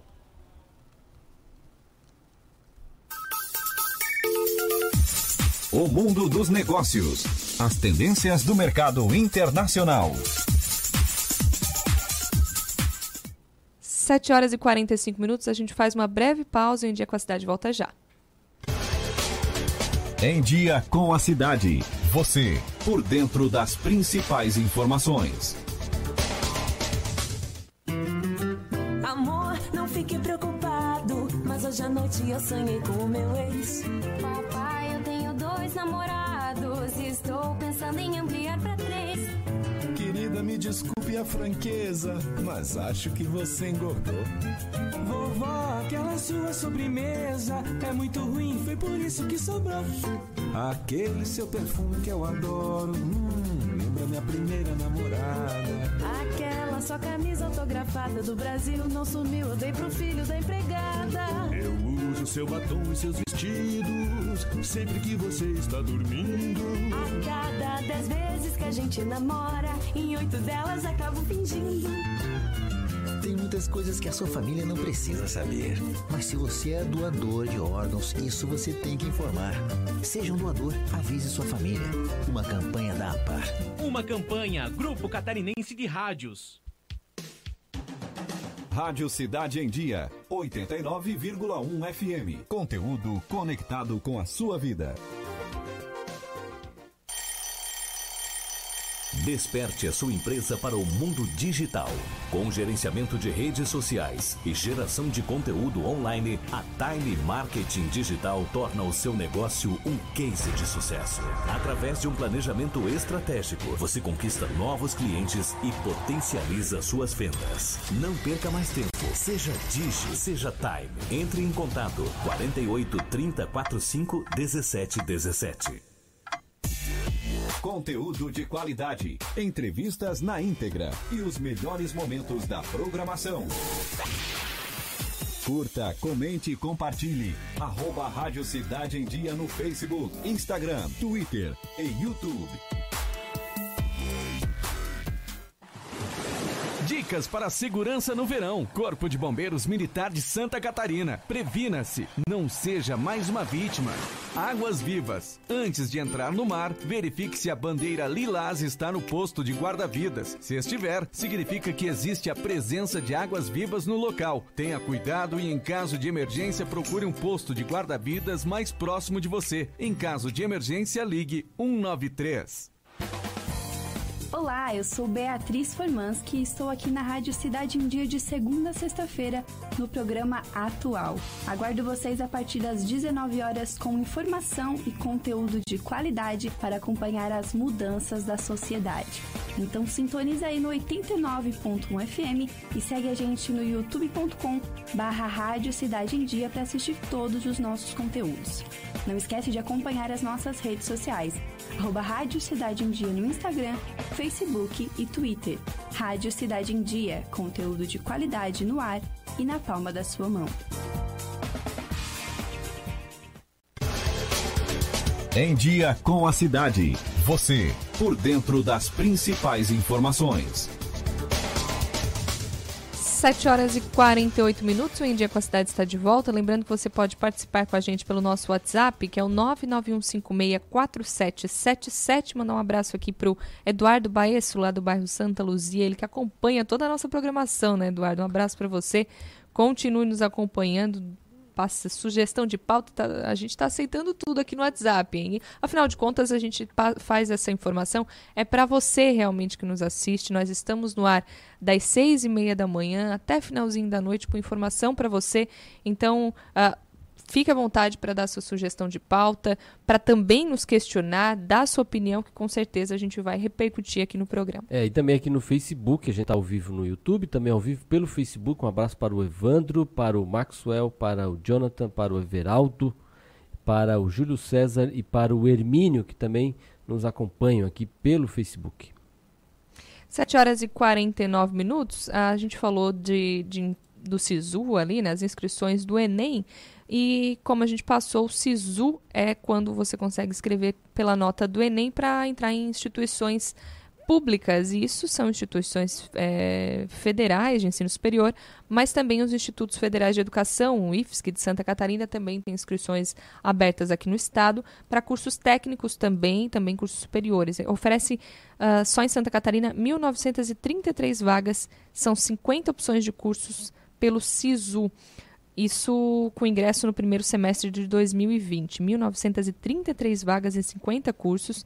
São cursos superiores de tecnologia, bacharelados e licenciaturas em 19 cidades. Aqui entra Araranguá, Caçador, Canoinhas, Chapecó, Criciúma, Florianópolis, Garopaba, Gaspar, Itajaí, Jaraguá do Sul, Joinville, Lages, Palhoça, São Carlos, São José, São Miguel do Oeste, Tubarão, Urupema e Xanxerê são as instituições, os campos do IFSC que têm vagas aqui no estado de Santa Catarina. O SISU é o sistema de seleção gerenciado pelo MEC e para participar os candidatos devem ter feito né, o Exame Nacional do Ensino Médio em 2019. Há também o sistema de cotas para estudantes que fizeram todo o ensino médio em escolas públicas. As inscrições pelo SISU devem ser feitas entre os dias 21 e 24 de janeiro de 2020 por meio do sistema SISU no site. É, deixa eu abrir o site aqui para mostrar para vocês certinho qual é a informação. Os nomes dos selecionados da chamada única vão ser divulgados no dia 28 de janeiro e as matrículas devem ser feitas entre os dias 29 e 31 de janeiro e entre os dias 3 e 4 de fevereiro para a segunda chamada. O cronograma com as datas para a formação de lista de espera, é, chamar, uh, chamadas e matrículas posteriores, está detalhado no edital no site do SISU. 7 horas e 51 minutos, a gente já está na linha com o Roberto, é hora de ponto de vista. Ponto de vista nos bastidores da política. Bom dia, Roberto Azevedo. Bom dia, Débora Corrêa. Bom dia, Rafael Matos. Bom, Bom dia, dia, ouvintes do Em Dia com a cidade, na Cidade em Dia. Roberto, o governador Carlos Moisés vai manter o silêncio sobre o pedido de abertura do processo de impeachment? Ele que retornou ao trabalho ontem, né? Depois desses 20 dias de férias. É, são 15 dias, 15 14. Dias. Vamos, vamos, vamos arredondar para 15, mas são 14. É, na realidade, o que, que ele disse ontem, né, Débora? Ele se reuniu com o chamado grupo do colegiado mais próximo, né? Os secretários, o chamado grupo de trabalho, secretários mais próximos governador, Casa Civil, algum outro eh, diretor-presidente de alguma autarquia, como a Santur, mas enfim, ele, ele deu a entender que não vai se manifestar sobre o assunto, que vai deixar isso no campo jurídico, quer dizer, na defesa administrativa eh, da, da, da, do seu ato, de equiparação do salário dos procuradores do Estado com os procuradores da Assembleia, e que também eh, considera todo esse processo aí aberto pelo defensor público Ralph Zimmer Jr. como um ato político, muito mais um ato político do que um questionamento administrativo, que é um raciocínio muito semelhante àquele que a gente tem desenvolvido aqui. Tem tantos interesses, como diria Leonel de Moura Brizola, tem tantos interesses por trás dessa. Vocês são mais jovens, não lembram disso, mas o Brizola, que foi um político no Brasil que Claro- tinha. Claro que eu lembro, Roberto. Ah, não diga isso, não diga isso. Ele usava o, o termo interesses, né? Tem muitos interesses por trás disso, né? Principalmente quando queria bater na Rede Globo, quer dizer, o Brizola bateu na Globo, o Lula bateu na Globo, até o Fernando Henrique bateu na Globo, a Dilma e hoje o Bolsonaro bate na Globo, né? Então, quer dizer, tem alguma coisa na Globo aí para ser resolvido, né? Mas quando você não agrada nenhum governante, também tem que ver o lado positivo da situação, sem fazer propaganda para maior rede de televisão do país, que é maior em termos de audiência, né? Muita gente questiona a qualidade do produto que ela põe no ar. Mas, enfim, fazendo esse parênteses, há muita coisa por trás desse pedido de abertura de um processo de impeachment na Assembleia.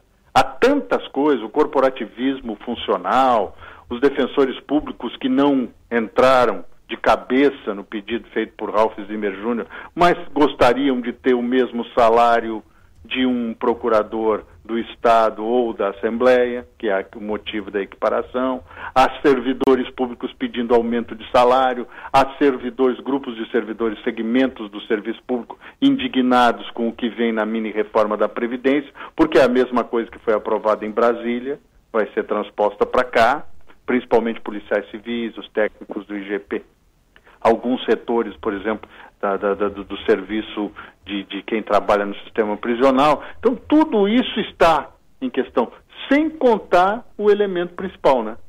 que é uma eleição municipal no meio do caminho. Tinha uma eleição municipal no meio do caminho. Bom, e Roberto, e esta. Quem deve fazer ou quando vai estar pronta essa defesa do Moisés, da vice Daniela Rainer, do secretário Jorge Eduardo Tasca? É, vamos, vamos- a gente vai aguardar aí a abertura dos trabalhos na Assembleia para ter alguma. Não, não, é com sobre isso? são de 15 dias corridos, né? E muito antes disso, quer dizer, em uma semana o governo deve encaminhar até sexta esse documento com as contrarrazões, né? Com, vamos dizer assim, com a defesa de Carlos Moisés da Silva, Daniela Rainer e do secretário Jorge Eduardo Tasca da administração. E essa defesa contém exatamente aquilo que a gente já tinha falado, antecipado para vocês, que o governo não tinha outra alternativa, segundo o Carlos Moisés da Silva, senão fazer a equiparação por conta de duas decisões tramitadas em julgado no Tribunal de Justiça de Santa Catarina. Quer dizer, aquela história, a decisão da Justiça se cumpre. Se é transitada em julgado, não tem mais direito de recurso, quer dizer, você não tem mais a possibilidade de recurso, tem que cumprir na marra. O que há contradição, e aí que pega ah, neste ponto Ralph Zimmer Jr., que é o defensor público autor da matéria, é que lá em fevereiro do ano passado houve uma emenda, uma emenda à reforma administrativa do governo que previa essa equiparação e que agora o governador diz que pode pagar, mas à época vetou essa emenda. Olha, eu acho que política também é uma coisa dinâmica. O que está se colocando aqui é se houve crime de responsabilidade.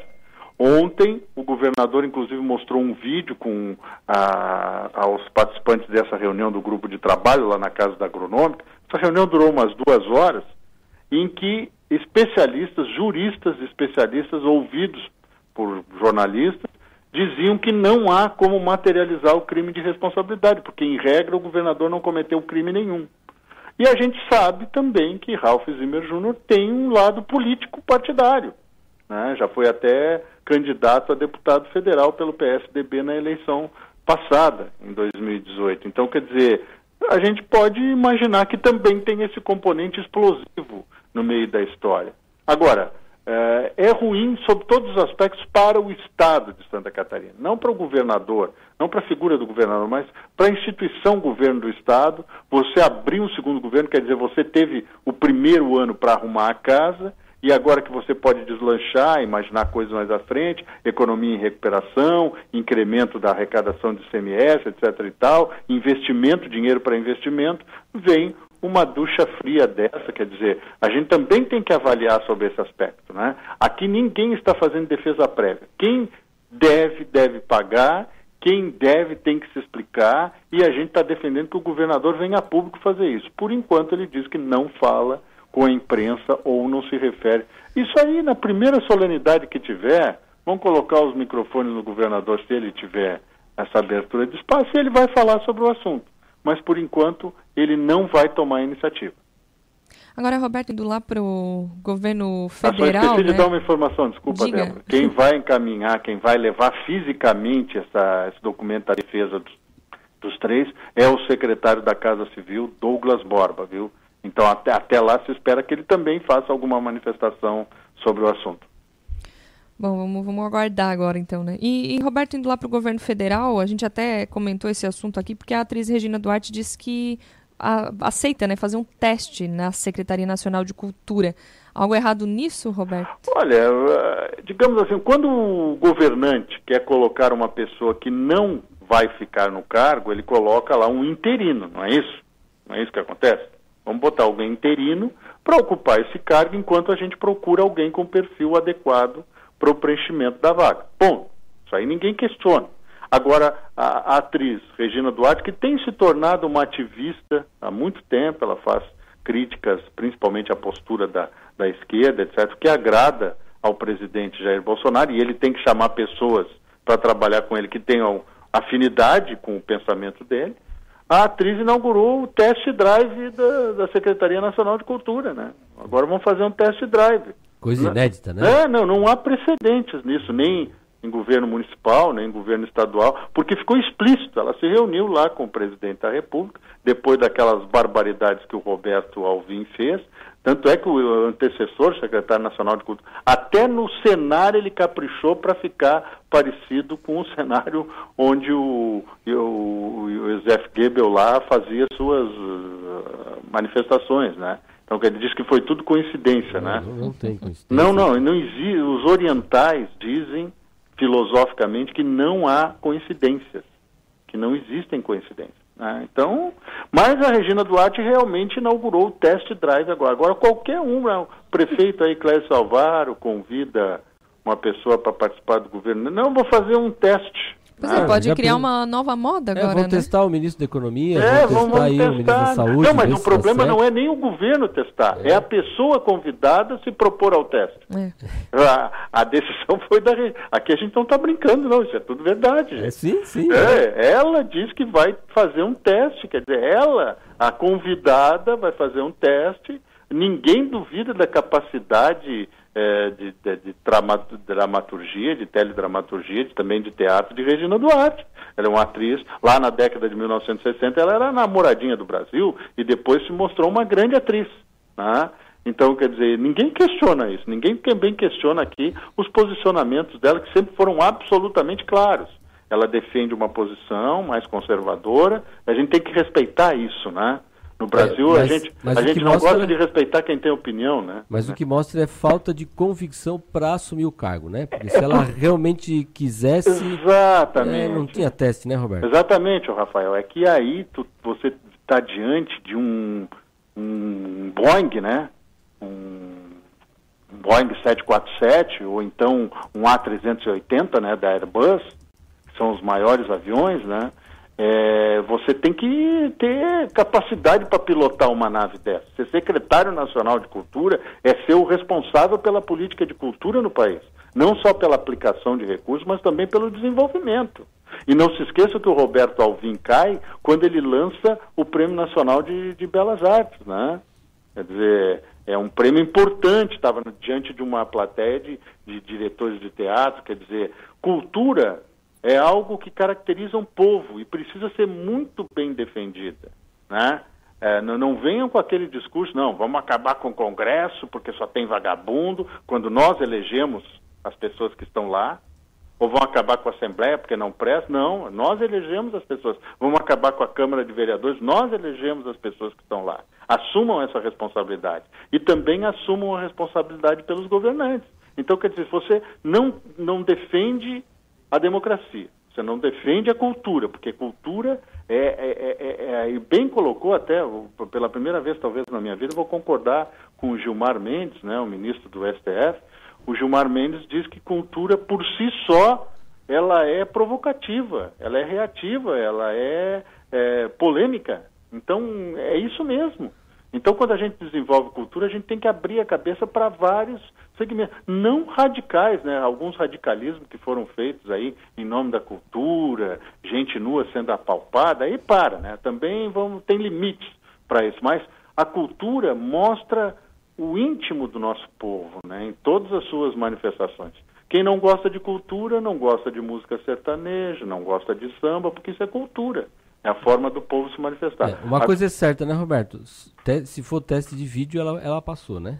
É, se for teste de vídeo de palco, ela tá ok, né? O problema. Aliás, sabe que a Regina Duarte até teve se arriscando aí no campo da direção, né? Dirigiu alguns espetáculos, produziu alguns espetáculos de teatro, né? Então, quer dizer, ela tem uma versatilidade, ela é uma mulher inteligente, versátil, uma mulher, hoje está tá com mais de 70 anos de idade, então já tem uma experiência de vida. Agora, essa história de fazer teste em cargo público, em comissão, olha, se a moda pega, gente, nós vamos ter que abrir um outro currículo aí com outra habilidade do indivíduo. Testar-se no serviço público. Dito isso, gente, um grande abraço e até amanhã, sem testes, né? Até amanhã. um abraço. É. Ponto de vista nos bastidores da política. É, vamos fazer, começar a fazer contrato de experiência por três meses. Passou no teste, contrata para o governo. É, agora é 45. A lei permite 45 dias de teste de secretário, ministro, é, secretário municipal, aí vai, né? 8 horas e 4 minutos, a gente mudando de assunto agora, a gente vai falar aqui da região. Nós estamos na linha com o Brás Cizeski, ele que é vereador de Uruçanga, vereador do PDT. É, já que em Uruçanga um projeto quer proibir fogos de artifício na cidade. Bom dia, Brás. Bom dia, Débora, né? Isso. É uma alegria aí estar podendo falar através da, do programa a Cidade em Dia. Bom, Braz, é, na verdade está na fase, é, esse projeto para proibir os fogos de artifício está na fase do recolhimento de assinaturas, é isso? Para poder dar entrada na Câmara com esse, com esse projeto?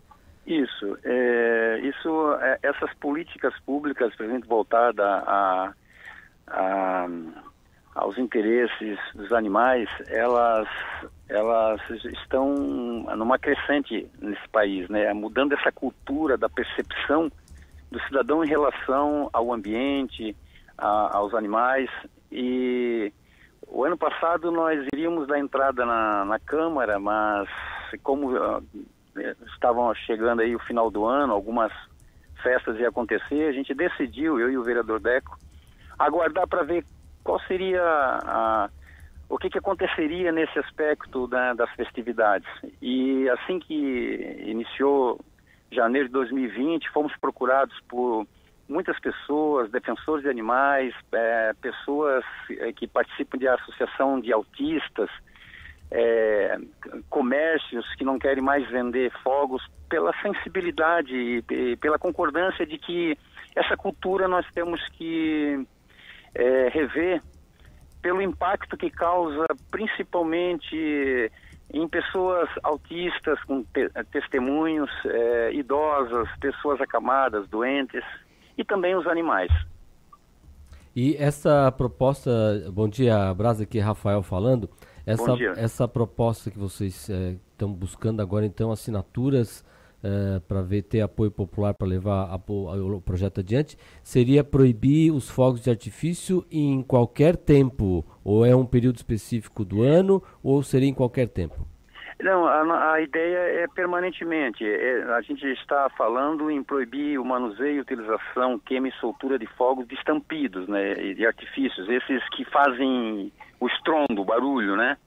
Esses específicos, porque esses é que, que, que causam danos ah, não só em animais, mas em pessoas. Na, nós vivemos um novo momento, a humanidade está num processo de, de crescimento evolução e, e, nós precisamos estar revendo alguns procedimentos. Eu tenho perguntado, ah, feito algumas perguntas, de que forma né, a celebração, que seja no caso de, uma, de um evento religioso, ou mesmo uma comemoração de, um, de uma vitória específica de um time, de que forma o estrondo, o barulho, causando tantos danos às pessoas, animais, de que forma isso contribui, melhora ou, ou, agrega mais valor, ou melhora a fé, ou, ou, de que forma isso contribui, qual a utilidade disso, né, de, de, de uma coisa que é nociva, que causa impacto negativo, é, inclusive contra a segurança e a vida, de que forma isso contribui? Então, o ser humano precisa rever seu, a sua, alguns procedimentos que ele vem tendo.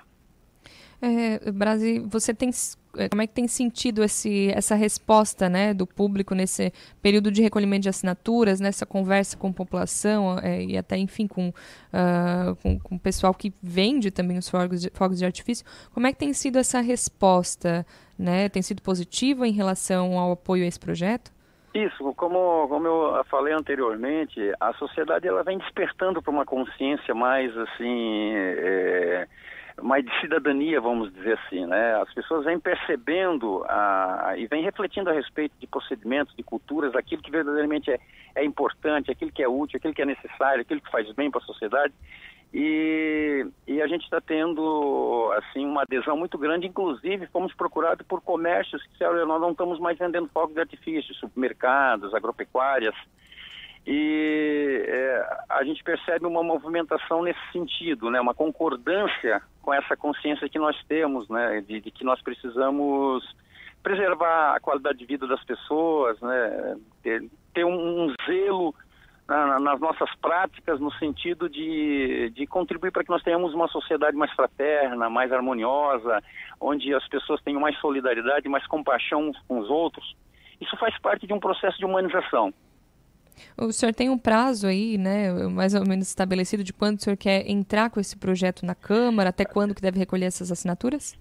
É, as assinaturas elas estão colocadas há uns 20 dias e a gente pretende no final do mês recolher e, e para dar entrada já, porque na verdade nós tínhamos, eu e o vereador Deco, nós tínhamos eh, já dado entrada nas comissões o ano passado, mas como eu falei, é, a gente preferiu aguardar para ver essa, essa é, final de ano, o que, que aconteceria. Então, a realidade, os acontecimentos e as manifestações, elas vieram de encontro à, à nossa intenção de, de colocar essa lei.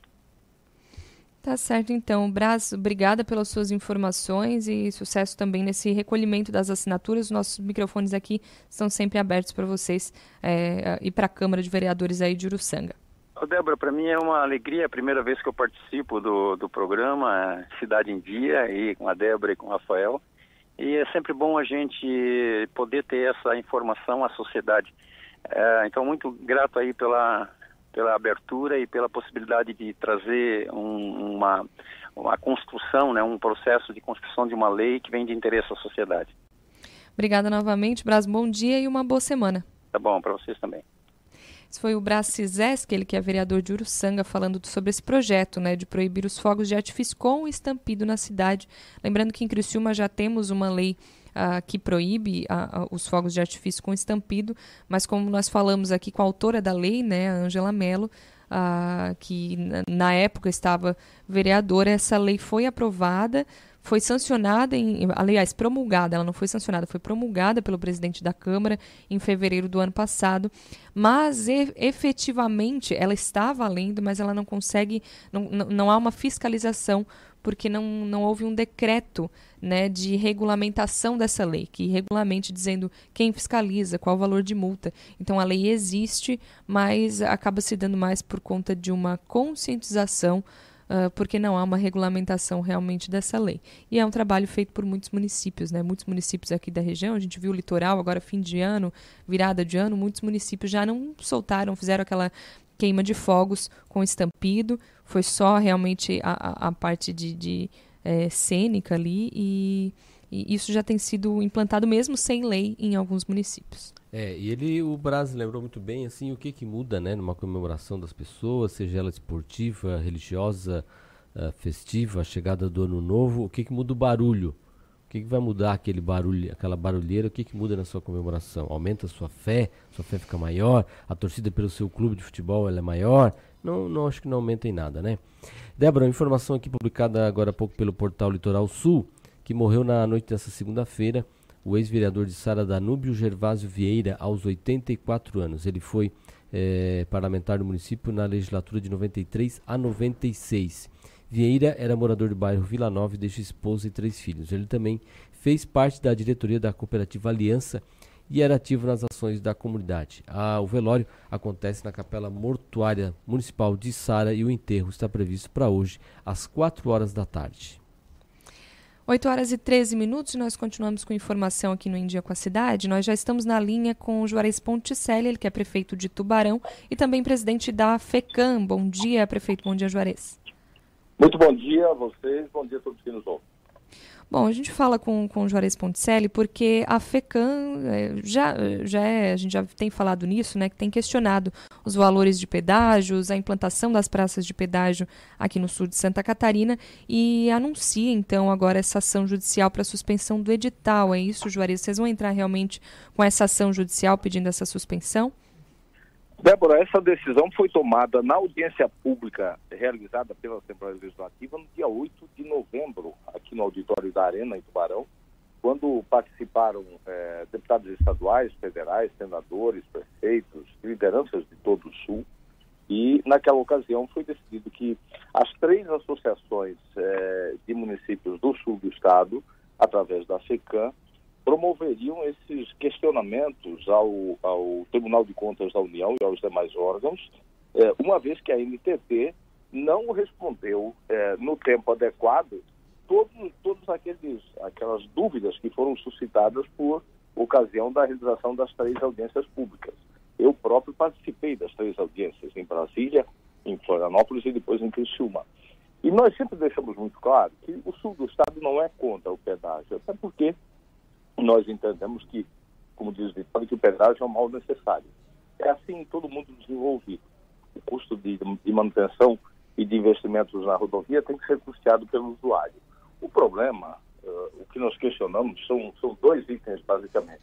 Primeiro, a curta distância entre as praças aqui no sul. Segundo, o alto valor em relação à tarifa que se pratica no norte. Nós já pagamos aqui no sul essa conta uma vez quando a duplicação parou na capital e condenou o sul do estado a mais de 15 anos de, de atraso. Agora não podemos pagar a conta outra vez. Não é, não é justo que se tenha no trecho norte distâncias de em torno de 85 quilômetros entre as praças e aqui no sul vamos ter praças com pouco mais de 40 quilômetros de distância. Segundo, é o dobro do preço que vai se pagar aqui. Isso vai gerar problemas, especialmente para o setor de transporte e outros setores da economia sul-catarinense e nós precisamos que a NTT eh, se posicione sobre isso. É, bom dia, prefeito Juarez Ponticelli, aqui Rafael bom Matos dia. falando. É, algumas entidades, como a Forcri, como a própria presidência da SIC, têm se manifestado contra a judicialização. É, uma das justificativas é que talvez aí, como o edital está dizendo que vai ser o máximo de 5,19, não quer dizer que vai chegar lá. Como é que vocês têm uhum. também encarado essa questão de algumas dessas entidades representativas as, é, que não vão de encontro aí com essa judicialização do processo? Olha, eu acho que, que a preocupação que eles apontam é, é, é, procedente, não tem nenhum sentido, não tem nenhuma dúvida com relação a isso. No entanto, Rafael, nós estamos dando sequência àquilo que foi uma deliberação da audiência pública de novembro em Tubarão, quando essa decisão foi tomada por unanimidade, não houve nenhuma contestação é, naquele momento. Essa foi a deliberação da audiência pública. Segundo, questionamentos a editais, nós enfrentamos isso nas, nas prefeituras todos os dias. É, nesse momento, nós estamos, por exemplo, com a licitação é, da, da revitalização do Colégio Mauá suspensa pelo questionamento de uma empresa que questiona a exigência de um engenheiro elétrico é, que o edital está exigindo, porque vai ser construída uma subestação. E uma empresa achou que não pode ser exigido isso. Então, essa matéria hoje está sendo discutida no Tribunal de Contas do Estado. Então, acho que, que questionar, primeiro, é encaminhar aquilo que a audiência deliberou, conforme foi combinado.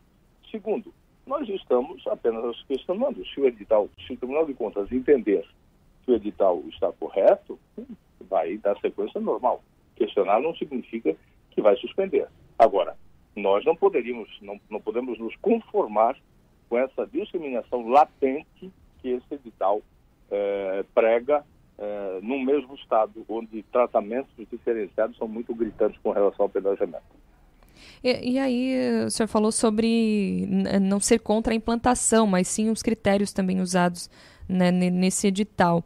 O que a FECAM pede, uh, prefeito, com a, com a suspensão do edital, é para que se reveja realmente isso, para uma, de repente, uma próxima reabertura do processo?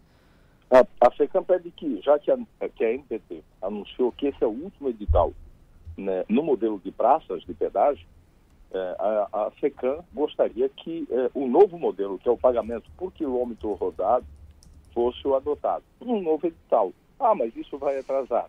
Bom, mas se for falar em atraso, a simples concessão não nos garante que as obras vão acontecer. Prova disso é o contorno viário de Florianópolis, que está quase uma década atrasado e a gente não vê a NTT promover ações para fazer com que a concessionária cumpra o contrato dentro dos prazos.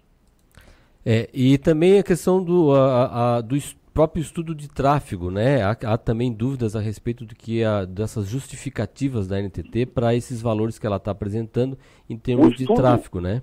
O estudo é de 10 anos atrás, Rafael. O estudo é de 10 anos. Mudou muito o, o uso da BR-101 nesse tempo. Além disso, a própria lei prevê que esse estudo tem que ter no máximo 18 meses. E eles estão fazendo, lançando o edital, um estudo de 10 anos atrás. É uma série de, de itens que nós uh, vamos questionar e o tribunal vai responder.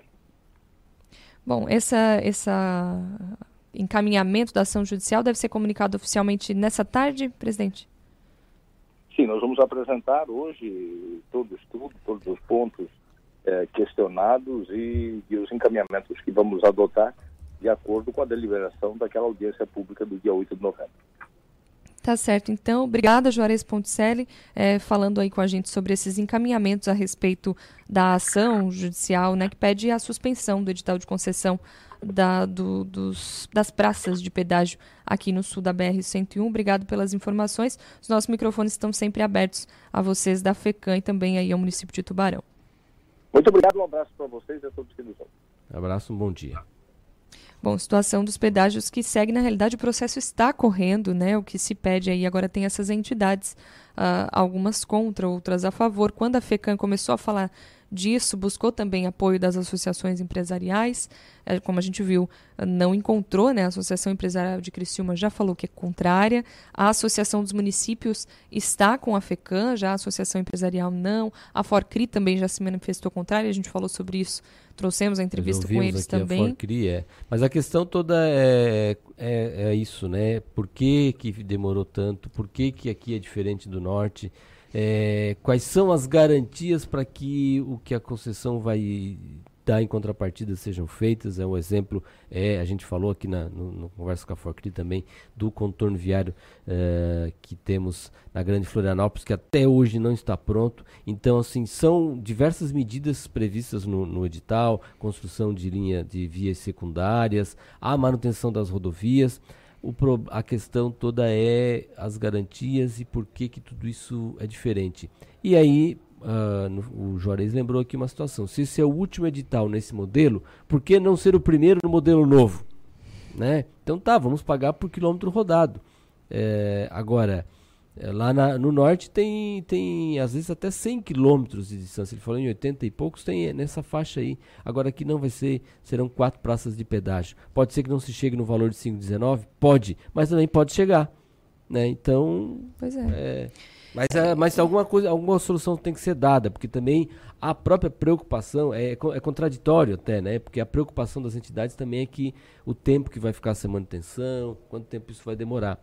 Mas é, um, um grande questionamento da FECAM e de todos que são contrários a esses critérios usados também foi a questão da audiência pública que em tese, não serviu como audiência pública. Eu estive lá acompanhando as audiências públicas que tiveram para falar da veio, implantação. né? É, e, e, na Os realidade. representantes do governo não vieram, né? Não foi para discutir, né? Olha, nós vamos, porque a audiência pública é para isso, para tu discutir com a população, com os envolvidos, com os, interess os maiores interessados. Vamos implantar, não vamos implantar, como é que vai ser, discutir, entender é, aquele lugar. A audiência pública, na realidade, foi para informar. Vamos implantar o pedágio, serão em média tantas praças. Na- na- nas primeiras audiências não se sabia quantas, mas tinha uma média, tinha uma média de valor. Foi para comunicar, não foi uma audiência pública para discutir. E esse é um grande questionamento, realmente. Né? Não houve uma discussão sobre o assunto. Foi apenas uma comunicação. E aí agora o que está se tentando é vamos parar e vamos comentar, conversar a respeito? Vamos definir novamente os critérios? Então, realmente é, é, é uma situação complicada, divide opiniões, mas que com certeza deveria ser sim melhor discutida. 8 horas e 23 minutos, o Em Dia com a Cidade vai para uma breve pausa. A gente volta já com mais informações para você. Em Dia com a Cidade. Você, por dentro das principais informações.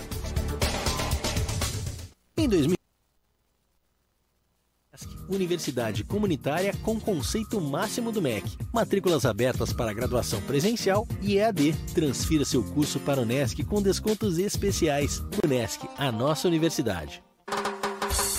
ZYN 553. Rádio Cidade em Dia. Conteúdo conectado com a sua vida.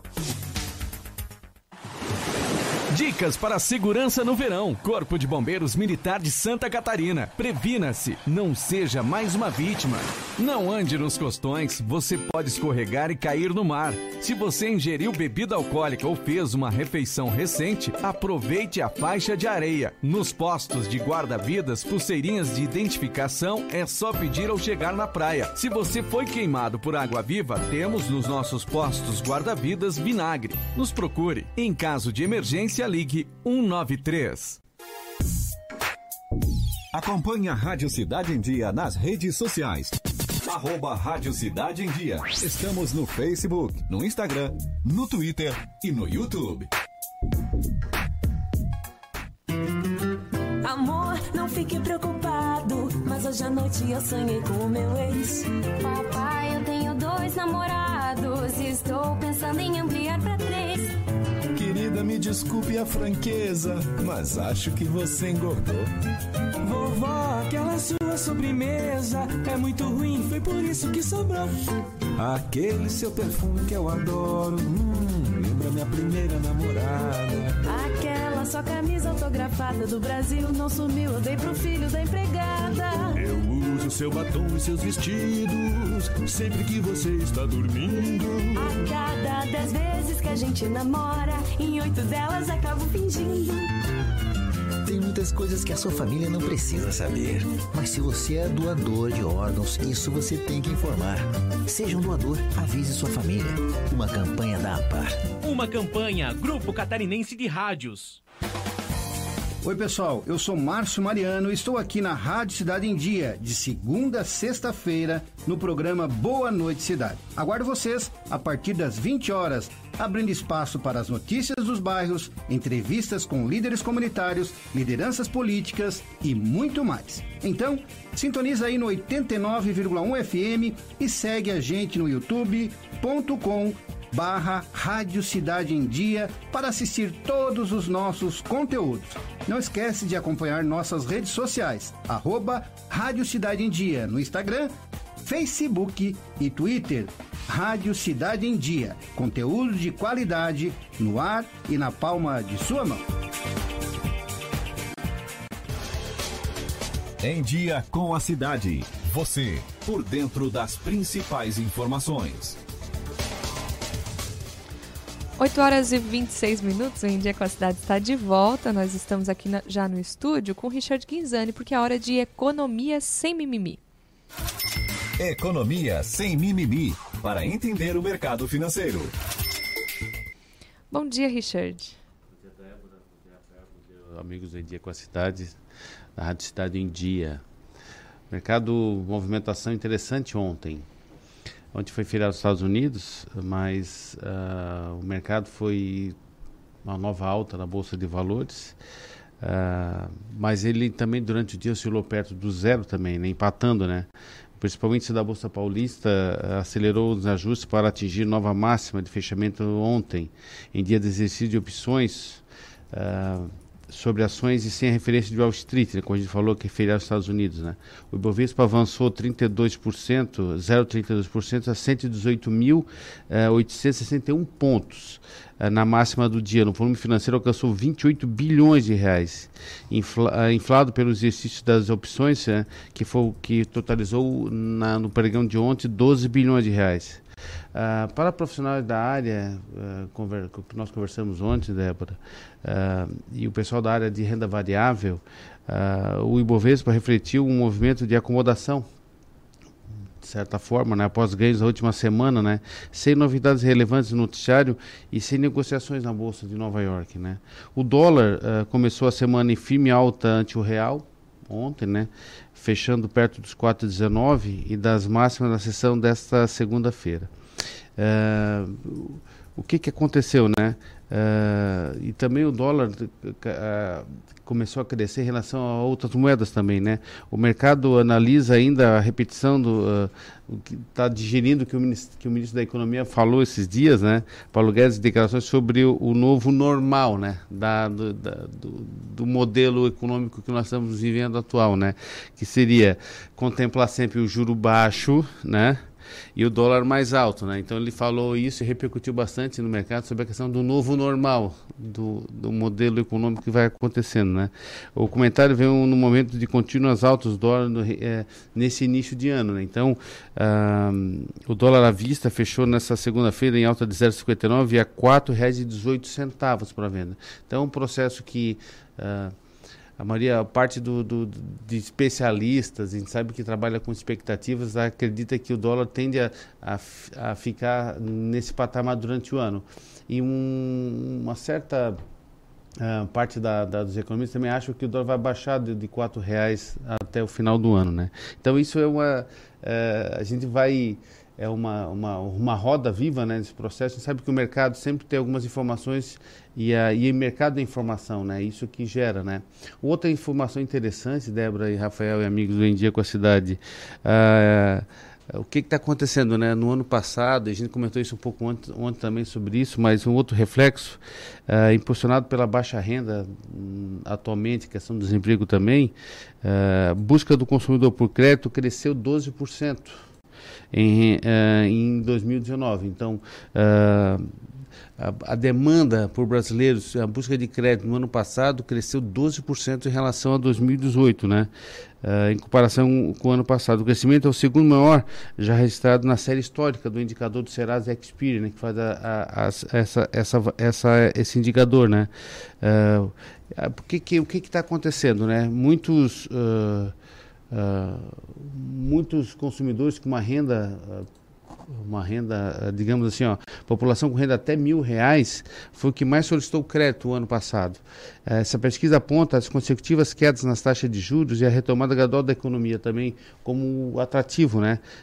como os principais fatores para o crescimento, que deve, manter, que deve se manter durante esse ano. A expectativa é que o crédito seja a, a alavanca econômica para 2020. Né? A gente sabe que tem um, um grau de endividamento das famílias grande, mesmo assim, ainda uma parte da, da, de, desse, desse pessoal, um ano passado, teve acesso a esse crédito para todo tipo de, de, de, de, ações, né? mas que isso também ajuda na economia. Né? Uh, os brasileiros cuja renda fica, fica em até mil reais foram os que mais solicitaram crédito no ano passado com alta de 14%. Essa foi a única faixa que ficou acima da média nacional de 12,4%. Aqueles com, que ganham até 500 reais, que, que foi base também da pesquisa, ficaram com a segunda, com a segunda variação que mais buscaram crédito, 12%. O crescimento apresentado pela população de baixa renda reflete a maior volatilidade dessas pessoas de acordo com os movimentos econômicos ou seja, né, uh, apresenta uma retomada mais intensa quando os dados econômicos são positivos. Então, as pessoas, quando têm um viés econômico uh, positivo, ou um ano passado a expectativa melhor, tendem a buscar mais crédito, esperando as coisas melhores para pagar isso. Né? Uh, e regiões norte e nordeste impulsionaram essa alta, quando tiveram as maiores uh, busca de crédito. Uh, essas regiões norte e nordeste foram as que mais apresentaram variação uh, anual, né? acumulado em 2019, 16% de acesso de, de, em relação a 2018 e 13% em relação também ao mesmo ano. Apenas o Sudeste ficou com, abaixo da média nacional, com um crescimento de 11,5% ao ano. Então as pessoas estão buscando, estão tendo acesso ao crédito, e é isso que a gente, nosso papel também, como o, e a gente tem comentado sobre a questão de as pessoas têm buscado mais informação sobre educação financeira, tem que, tem que associar, senão a tendência de você ser uma pessoa que busca crédito e depois ficar endividado é muito grande. E o nosso grau de endividamento das famílias ainda no, no Brasil ainda é alto. É, é você tem é, não, dados de inadimplência, porque também tem sempre Sim. aquela discussão a respeito de quem é, tem as classes Toma mais crédito. altas são mais inadimplentes que as classes mais baixas, né? Tem essa relação? Não, ainda? aqui não. Mas é, isso é, é, é, fato. é, fato, porque o que, que as pessoas Uh, geralmente, o que motiva elas a, a, a ter crédito é, é, é, alguma necessidade momentânea e não existe um planejamento sobre isso, né? A gente sabe que existe, uh, e a gente comentou isso também outros, outra vez sobre a questão uh, do, do, grau de desenvolvimento das pessoas e o que, que isso gera. Geralmente é, é parente que empresta nome, é algum tipo que, que, que ajuda algum tipo, ente da família que, que depois fica uh, endividado, né? acaba não pagando e a pessoa que emprestou o nome fica endividado. Né? A tendência sempre é não emprestar. Uh, ou fazer um esforço para que isso tenta, tenta resolver isso, né? Mas a tendência agora com a economia e os indicadores econômicos também em relação à inflação, como foi teve também a, a, a, o boletim Focus, né, que baixou de novo a, a expectativa de inflação para 2020, 0,2%. 3,58 eh, para 3,56 queda, né? E a questão do, da, da, da, do PIB, com um, um viés um pouquinho mais de alta, a tendência é que durante o ano a gente consiga ter uma, uma, uma um parâmetro melhor do que, do que a economia vai estar tá se, tá se mostrando, né? Temos chave de sabedoria para hoje, Richard? Sim, eu trouxe uma chave de Bíblia que fala rela, é, relacionada a resolver nossos problemas, né? O que você pode deixar para trás, você dominou. O que você não pode deixar para trás, domina você. É verdade. Richard, obrigada. Até amanhã. Obrigado, bom dia. Bom dia. Bom dia, obrigado. Sem mimimi, para entender o mercado financeiro. 8 horas e 34 minutos de economia. A gente vai de volta para as ruas, porque o Marcelo Debona está agora no bairro Vera Cruz. Agora é hora de Repórter Cidade.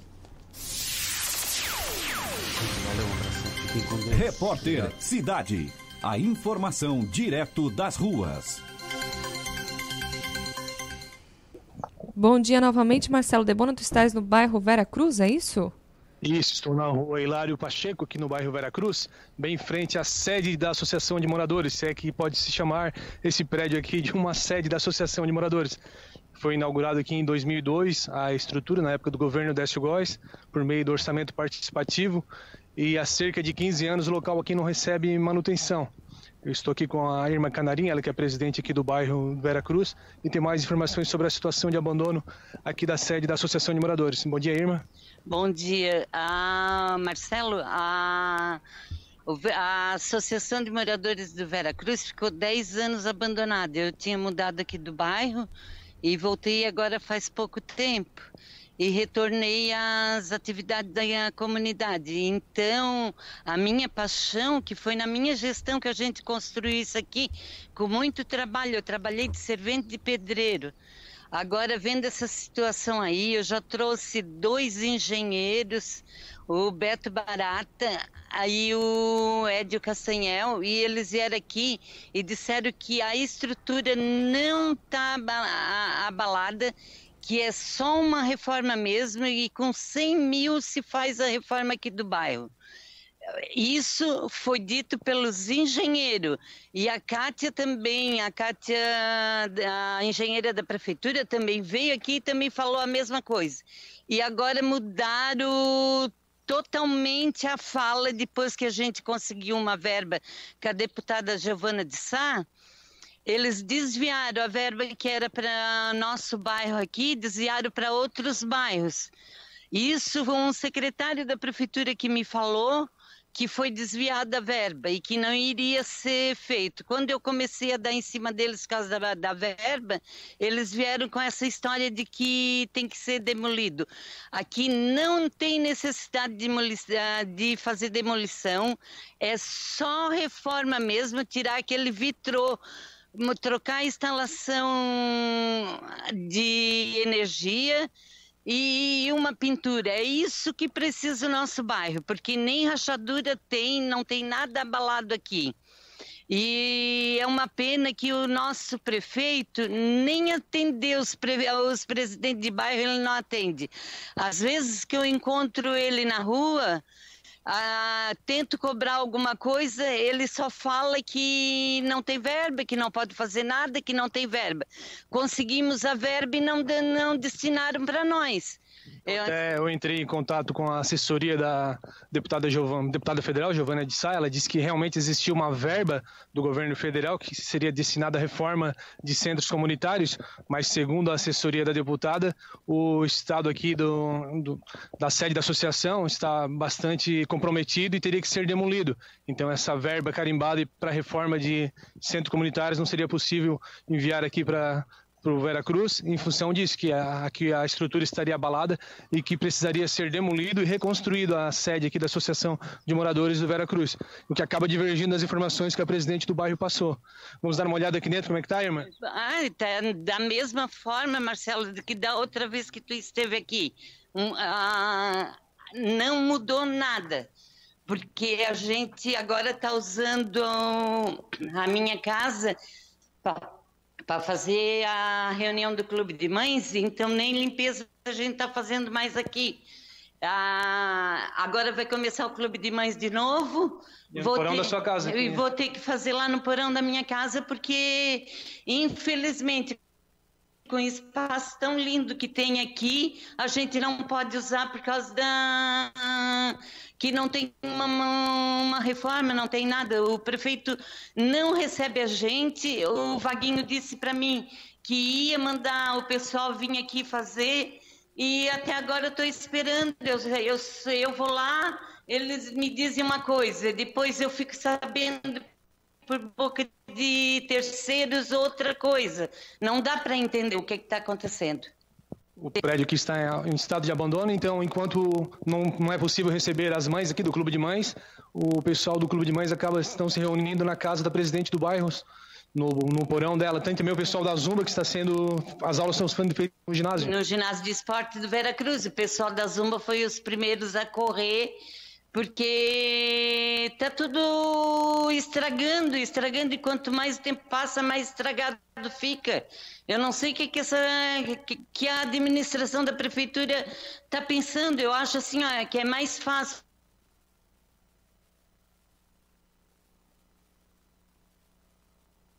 O, nós perdemos o contato com o Marcelo Debona, mas deu para ver, a gente acompanhar aí as imagens, quem também nos vê pelas redes sociais e pelo nosso canal no YouTube, acompanhou em imagens, né, como estava abandonado lá o local. Então fica esse impasse agora, inaugurado em 2002, pelo que ela falou, foi em torno de 10, 15 anos que não tem manutenção, então foi logo depois, né, ele ficou três anos em funcionamento, logo em seguida já ficou sem manutenção. Não, é pelo jeito desde que inauguraram, né? Nunca é. só foram usando, usando, usando sem nenhuma manutenção. E aí agora não está não tá mais sendo usado realmente porque está numa situação, né?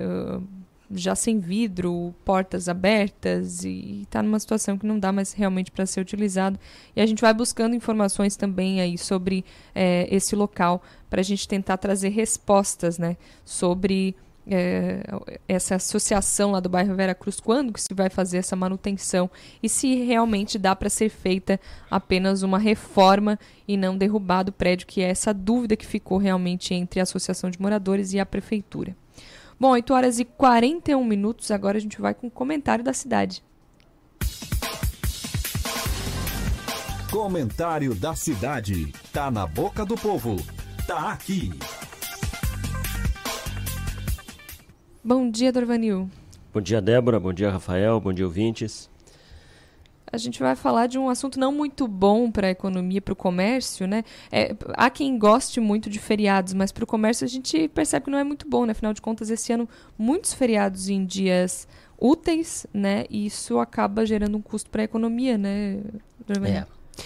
2020 será o ano dos feriados, né? De acordo com o nosso calendário, teremos nove feriados nacionais e mais os feriados aí locais municipais. É muito feriado para um país que precisa desesperadamente crescer. E pior, apenas um desses feriados é no domingo. Os demais são durante a semana, dias úteis que a gente vai é, ter que assumir perdas aí. Segundo a Confederação Nacional do Comércio de Bens, Serviços e Turismo, serão quase 20 bilhões de perdas para o setor produtivo. Nessa conta estão, além da redução do consumo no varejo, por conta dos feriados que acaba tendo um fluxo baixo de pessoas, temos os custos de horas extras que as empresas as, as, é, terão que pagar para os profissionais que vão trabalhar nos dias de feriados. Então, é, essa conta é alta, é grande e a gente tem que pensar. Isso é muito dinheiro e temos que pensar o que, que a gente fez, o que estamos fazendo para diminuir essa conta ou para tentar compensar isso. É, nos planejamos de alguma forma para fazer frente a essas perdas? Deveríamos extinguir esses feriados? Né? É, a gente tem aí no rol desses feriados alguns, por exemplo, que não se justificam mais. Nós temos o caso aqui né, o feriado de Santa Bárbara, com todo respeito a Santa, mais padroeira dos mineiros, e a gente nem mineração tem mais em Criciúma. Porém, o feriado se, se mantém. E assim, se a gente começar a, a buscar naquela lista de feriados aí do nosso calendário, vamos encontrar outros que já não, não, não tem mais razão de continuar sendo feriado. Uh, nós poderíamos falando no comércio local, ampliar alguns sábados mais, por exemplo, que no calendário da CDL nós temos dois sábados mais por mês. Mas e aí nós temos vários é, lojistas do centro da cidade que nem o segundo sábado mais abrem. Fecham as portas, preferem ir embora ao meio-dia para almoçar, enfim. É, isso é um risco para o comércio de rua, para o comércio local porque cada vez que o seu cliente bater lá e der com a cara na porta, ele vai procurar um outro estabelecimento. E aí ele vai passar por uma nova experiência. E o risco da experiência nova é que a gente pode gostar e não voltar mais. Então, acho que uh, os, os, lojistas, principalmente, aqui falando bem especificamente do varejo, tem que ficar antenado nessas coisas. Tem que tentar evoluir, tem que dar um passo adiante, tem que melhorar. Uh, não dá para fazer como se fazia no passado, fechar o negócio ao meio-dia para ir para casa almoçar. Hoje não se permite mais isso. Hoje o mundo está abrindo 24 horas. Ah, tem o custo para isso? Obviamente tem o custo. Mas tem um ditado antigo, meu pai sempre dizia isso: do couro sai a correia. E acho que a gente tem que encontrar caminhos, tem que se planejar, tem que pensar. Esses 20 bilhões de reais na economia nacional tem uma parte dele que é local, que é nosso. E aí nós temos que tentar encontrar e buscar formas para diminuir esse, essa perda. Porque ela é grande, é significativa, é muito feriado, nós precisamos crescer, precisamos evoluir, a gente já está numa economia é, é, que vem andando de lado há muito tempo, então é, precisamos buscar. E a, e a provocação aqui, eu acho que ainda há tempo. A CDL, enquanto liderança, enquanto é, classe é, que representa o, o setor produtivo o, do varejo principalmente, poderia encampar alguns sábados mais, não precisa ter três todos os meses, mas alguns, em alguns meses específicos, para que a gente possa tentar compensar um pouco dessa perda. Porque senão é, nós vamos chegar de, novamente no final do ano e vamos ouvir chororô, como a gente tem ouvido e reiterando ano após ano, de que não foi legal, não foi bom, mas aí a gente tem que também fazer a nossa parte. É o momento de se doar mais, é o momento de se entregar mais, é o momento de sair da caixinha e fazer diferente. É, porque senão a gente vai repetir de novo, um ano em que as pessoas chegam no final e não tem, e não tem aquela eh, expectativa correspondida, porque não faturou quanto deveria, não vendeu quanto deveria, ficou abaixo. Então a gente tem que buscar fórmulas para fazer isso. Acho que a gente tem que pensar em diminuir feriados, reduzir isso, daqui a pouco começar a colocar feriados eh, no domingo. Eh, nós tivemos um período aí eh, durante o, o, o mandato do presidente Sarney em que ele colocou os feriados nas segundas-feiras. Isso é um pouquinho melhor do que a forma que está hoje, porque um feriado no meio da semana ele é muito ruim, porque tu acaba não perdendo só aquele feriado. Tu tem a véspera do feriado e tu tem o pós-feriado, que são dias pouco produtivos para o, o, o setor uh, produtivo, principalmente o varejo. Então, Feriados em quintas-feiras, o pessoal já emenda, quinta e sexta Não morto. tem como, né? É, isso é o muito feriado ruim. na quarta, a segunda é a segunda, tá voltando no domingo. A É. terça já é véspera Pensando de feriado. na quarta. A quarta é feriado, a quinta é dia depois do feriado. E a sexta já é antes do fim de né? É, perdeu a, perde a semana Ah, inteira. Tudo isso é altamente antiprodutivo. Eu acho que a gente tem que fazer diferente. Está na hora dos, dos governantes, dos deputados começar a apresentar coisas. Chega de fazer feriados do, no meio da semana. Coloca, ah, não vai colocar todos no final de semana ou no domingo? Coloca alguns nas segundas-feiras e vamos resolver isso. Vamos transformar esse país num país com maior aptidão para o trabalho e não para o descanso. É, é que a discussão vai em torno de quantidade de feriados. Nós temos os feriados nacionais, aí temos os feriados alguns estaduais e os municipais. Aí soma tudo, tem um limite, existe limite de feriados e, e mesmo assim esse limite ele é sempre ultrapassado pela maioria dos municípios. E, e aí entra a discussão, porque nessas perdas, né, quem realmente perde, já no ano passado já foram 17,4 bilhões. Isso. Este ano a estimativa é de 19,6 e a perda é pro comércio. Ah, isso compensa com o turismo. Ó, pode ser que, não- que sim e que não. Eh, se a gente levar em conta que o país inteiro não é turístico, então ganham poucos. E mesmo assim, com tanto feriado, eu, na minha opinião, ele gera frustração num monte de gente que não pode viajar a cada feriado. Porque você não consegue daí fazer turismo em todos os feriados. É. Né? Então você ainda gera uma frustração.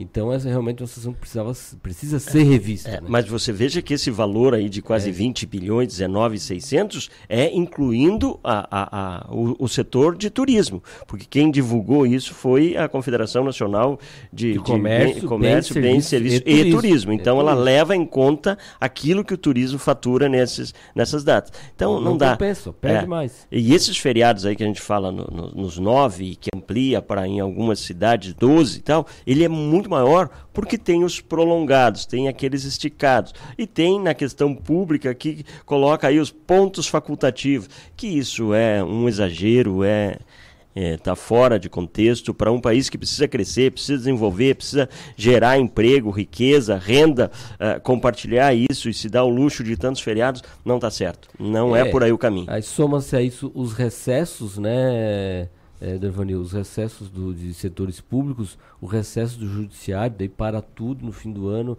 voltam no janeiro. Como será que não teria como dar- distribuir as férias para que não parasse? E a gente sabe quanta gente tem algum processo, alguma pendência jurídica que para em Isso. dezembro tem que esperar voltar tudo em janeiro, né? É. Os legislativos estão aí, né? Recessos.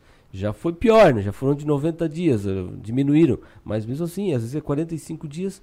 Como assim 45 dias? Por quê? Né? É. Se, eh, e aí ele precisa evoluir também, como você bem lembrou, para a questão dos horários, né? A internet está aberta 24 horas por dia. E alguém pode dizer, ah, mas e aí como é que fica o trabalhador nessa história? O trabalhador eh, tem que intensificar, eu defendo sempre que tem que intensificar a fiscalização e o pagamento dos seus direitos. Né? Eu acho que o comerciante, se ele quer abrir, eh, se ele tem movimento de madrugada, hoje ele poderia abrir de madrugada. Ele vai Sim. julgar se aquilo vale a pena para ele ou não, mas tem que pagar daí. Ele vai, e dentro disso, ele, ah, vale a pena abrir no feriado? Tem o custo dobrado, né? O custo e vale a pena? Aí ele vai julgar se vale a pena ou não, né? e aí o funcionário decide se quer trabalhar de madrugada ou não. Se não quer, procura um lugar que não Troca trabalhe de madrugada. também, né? Tem essas situações todas, né?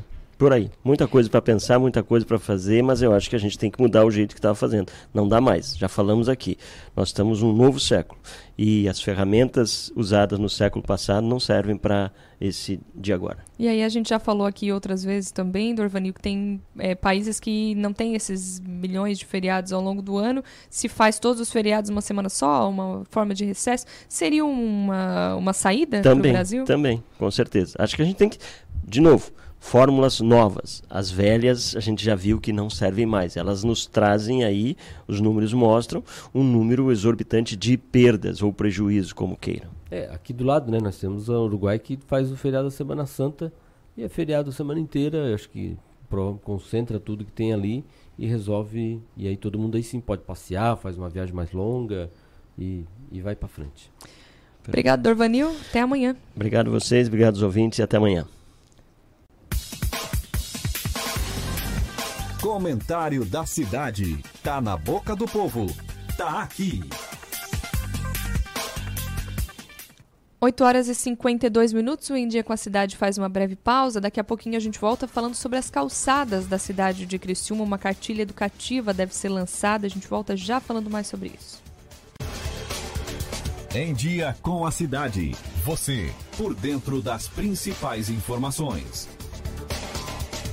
As emissoras de rádio e televisão de Santa Catarina estão mais unidas do que nunca. Unidas pela clareza e objetividade do conteúdo que chega até você. Com material de qualidade no jornalismo e no entretenimento. Em época de fake news, essa é a nossa missão. O desafio é grande. Mas como não pensar grande se a nossa programação chega a milhões de pessoas? Se são os nossos comunicadores os verdadeiros e maiores influenciadores. Por isso, estamos lançando um grande movimento para promovermos mudanças no jeito que se faz comunicação, em todos os meios. Participe, mas venha pensando grande. Grande como o futuro que todos nós queremos. Grande como Santa Catarina. Pense grande. Pense rádio. Pense TV. Um movimento da Acaerte. Rádio Cidade em Dia, 89,1 FM. Conteúdo conectado com a sua vida.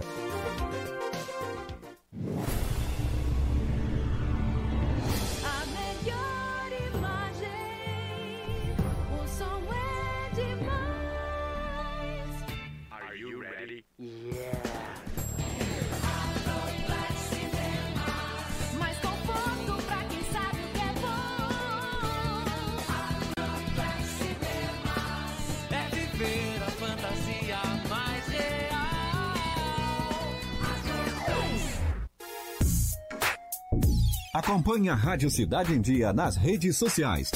Arroba Rádio Cidade em Dia. Estamos no Facebook, no Instagram, no Twitter e no YouTube. A melhor forma de se evitar a dengue é combater os focos de acúmulo de água, locais propícios para a criação do mosquito transmissor da doença. Para isso, é importante não acumular águas em latas, pneus velhos, vasinhos de plantas, jarros de flores, garrafas, caixas d'água, tambores, lixeiras, entre outros. A prevenção é a única arma contra a doença. Faça sua parte e mantenha a cidade longe do mosquito da dengue. Uma campanha Grupo Catarinense de Rádios. Siga a gente no Twitter. Rádio Cidade em Dia. Desperte a sua empresa para o mundo digital. Com gerenciamento de redes sociais e geração de conteúdo online, a Time Marketing Digital torna o seu negócio um case de sucesso. Através de um planejamento estratégico, você conquista novos clientes e potencializa suas vendas. Não perca mais tempo. Seja Digi, seja Time. Entre em contato 48 30 45 17 17. Em Dia com a Cidade, com Débora Correia e Rafael Matos. Você, por dentro das principais informações. Oferecimento: Unesc. Matrículas abertas. Formação e inovação para transformar o mundo. 8 horas e 56 minutos, o Em Dia com a Cidade está de volta. A gente volta falando de mais informações aqui da região para você. Nós já estamos na linha com o Adriano Batista, ele que é chefe do DFU, o Departamento de Fiscalização Urbana de Criciúma. Bom dia, Adriano. Bom dia. Adriano, a gente vai falar sobre as calçadas aqui da cidade de Criciúma, porque algumas cartilhas vão ser distribuídas para orientar justamente sobre a construção adequada das calçadas. É isso, Adriano? Sim, é, através de algumas situações internas que nós reparamos que conforme a nossa fiscalização vai nas ruas fiscalizar e esse contato com o público, muitas pessoas é, têm dificuldade do entendimento técnico, né, da execução é, conforme as normas da calçada. Então se deliberou, né, através de, de, de reuniões internas e a pedido do prefeito, né, que fosse eh, tivesse algo que de, deixasse mais claro essa questão técnica para o público né, em geral. Então foi formulada essa cartilha, né, um, bem bem tranquila de se entender, é, com, com, com, desenhos, né, é, de mostrando a forma correta de, de, ter a calçada e a forma que não pode é, ser implementada a calçada, né, ao local da cidade que for executado. Então isso vem de acordo com as normas e, e facilita né, o entendimento do público em geral, esses que são né, requeridos pela prefeitura a executar suas calçadas. Bom, porque não basta apenas fazer a calçada, tem que ter seguir esse padrão, que era o que é onde as pessoas muitas vezes têm dificuldade de entender e de seguir o padrão que é determinado pelo município, Adriano. Isso, é, porque muitas pessoas é, eram notificadas, ou até mesmo aquelas que por conta própria faziam suas calçadas, mas na grande maioria equivocados, né? Sem seguir normas, padrões, e aí causando aí um transtorno aí fora. Por exemplo, a pessoa constrói uma calçada e na calçada coloca uma rampa, ou faz um degrau, ou coloca uma obstrução. Então, por mais boa fé que ela tenha em fazer a calçada, né, mas ela criou um mecanismo que não deveria estar na calçada. Até mesmo seu alargamento, né, que tem um, um mínimo conforme a legislação, né, que uma calçada tem que ter no mínimo 2,20 de alargamento para ter o primeiro metro de disponível para equipamentos públicos, poste, parque de sinalização, etc. E 1,20m depois livre para uma cadeira de roda passar, né? Lembrando, claro, que na calçada a implementação da acessibilidade, né? É lei federal também, né? Porque muitos acham que é só o município cobra, não é, é lei federal. Então tem que estar implementado junto à execução da calçada. E hoje também tem a supervisão do Ministério Público, né? Que também nos requisita, eh, nos requisita através de inquéritos, etc., esse cumprimento né, na íntegra da legislação municipal e federal. Adriane, como é que é feita essa fiscalização? Porque na realidade são dois, duas situações, né? Tem a questão de quem não tem a calçada, precisa fazer para se adequar, e também, de repente, de quem já tem a calçada, mas ela tá, é, não está nesse padrão e, e não, não atende também essas questões de acessibilidade, né? Aí se tem uma fiscalização em relação a isso? É, na, na divisão de fiscalização urbana da prefeitura, nós temos uma equipe de fiscalização de postura, né? Que são responsáveis nessa fiscalização voltada exclusivamente para calçada, terreno baldios e publicidade. Então temos sim uma equipe, né, é, trabalhando diariamente em relação a essa fiscalização, até porque nós fizemos já essa fiscalização preventiva, mas nós também recebemos através de denúncias e pedidos via ouvidoria 156 que as calçadas em alguns locais estão bem, estão bem em desacordo e estão causando problema. Então a equipe vai no local, notifica o proprietário, o proprietário tem 60 dias após receber a notificação para executar a calçada, Lembrando que na notificação já tem a lei, a lei ali especificando certinho, né? A cobrança tem um croqui atrás da, da folha da notificação explicando o modelo, né? Mas mesmo assim, se as pessoas tiverem essa dificuldade, procure a fiscalização que tem o número de telefone ali na notificação, né? E nós iremos no local, ou, mandamos por e-mail, etc., fizemos um acompanhamento. E tá aí as pessoas que têm calçado e não estão de acordo, nós também estamos fiscalizando, né? E estamos pedindo para implementar, tirar rampas do passeio, tirar os degraus, os degraus, colocar acessibilidade, etc. Porque muitas calçadas estão executadas com piso irregular, não tem piso antiderrapante, né? Então isso também causa um transtorno, acidentes na cidade e preservando, né, a locomoção das pessoas, a segurança delas, a gente está assim, né, diariamente atrás dessas questões para melhorar, melhorar a mobilidade urbana através da, da, do tráfego pedestre. Essas exigências elas atendem a todo o município ou de, dependendo tem áreas diferenciadas e padrões diferenciados, exigências diferenciadas, Adriano? É, a gente atende todo o município, as exigências são diferenciadas porque cada rua tem seu alargamento viário, né? Então, a, tem calçadas que são mais largas, por exemplo, na Avenida Centenário hoje nós estamos a, implementando uma fiscalização mais rigorosa, que o público acompanha, que já tem uma modificação grande, né? A acessibilidade hoje é bem melhor na Avenida Centenário. Ela é 6 metros de calçadas, tem que ter alargamento de 6 metros após o meio-fio. Tem locais né, antigos, bairros já implementados os seus loteamentos, e só tem espaço para 1,20m. Os loteamentos novos, no mínimo 2,20m. Então tem sim diferença. Por isso que a gente pede para o público né, acompanhar o máximo isso junto à prefeitura antes de executar para não fazer errado. E essas cartilhas vêm de, vêm de acordo a essa situação, que ela tem essa explicação, principalmente nessas vias que, que, a, o governo está pavimentando, vias novas, né? Tem quase mil, mil ruas na, na implementação. Então a gente vai distribuir para as que, as que já foram, né? A cartilha chegou agora, vamos distribuir nos bairros sim, e as que estão sendo implementadas a pavimentação, nós vamos uh, já anter e, e, entregar essas cartilhas para as pessoas antes da prefeitura passar a notificar, já ter essa ideia de como fazer e de repente já fazer, né? Antes mesmo de ser notificado. Adriano, é, como é que fica a questão do passeio público, até para a gente ter essa informação, nas margens de área verde, quando é responsabilidade da prefeitura? E a questão de, de calçamento fica de responsabilidade da prefeitura também? É, sim, é, tem as questões que os, os locais que são de responsabilidade da prefeitura, ela, ela também tem o dever, através da Secretaria de Obras, de, né, de, de, conservar essa área limpa e também executar as, as calçadas, né. Então, sempre que nós, da fiscalização, apesar de nós fazer parte do mesmo ente público, nós uh, notificamos através de documento interno à Secretaria de Obra, né, para aquele local que a gente encontra essa deficiência, uh, ir no local e executar, né? Porque os prédios públicos, a prefeitura já faz isso, porque tem uma responsabilidade direta sobre essas questões.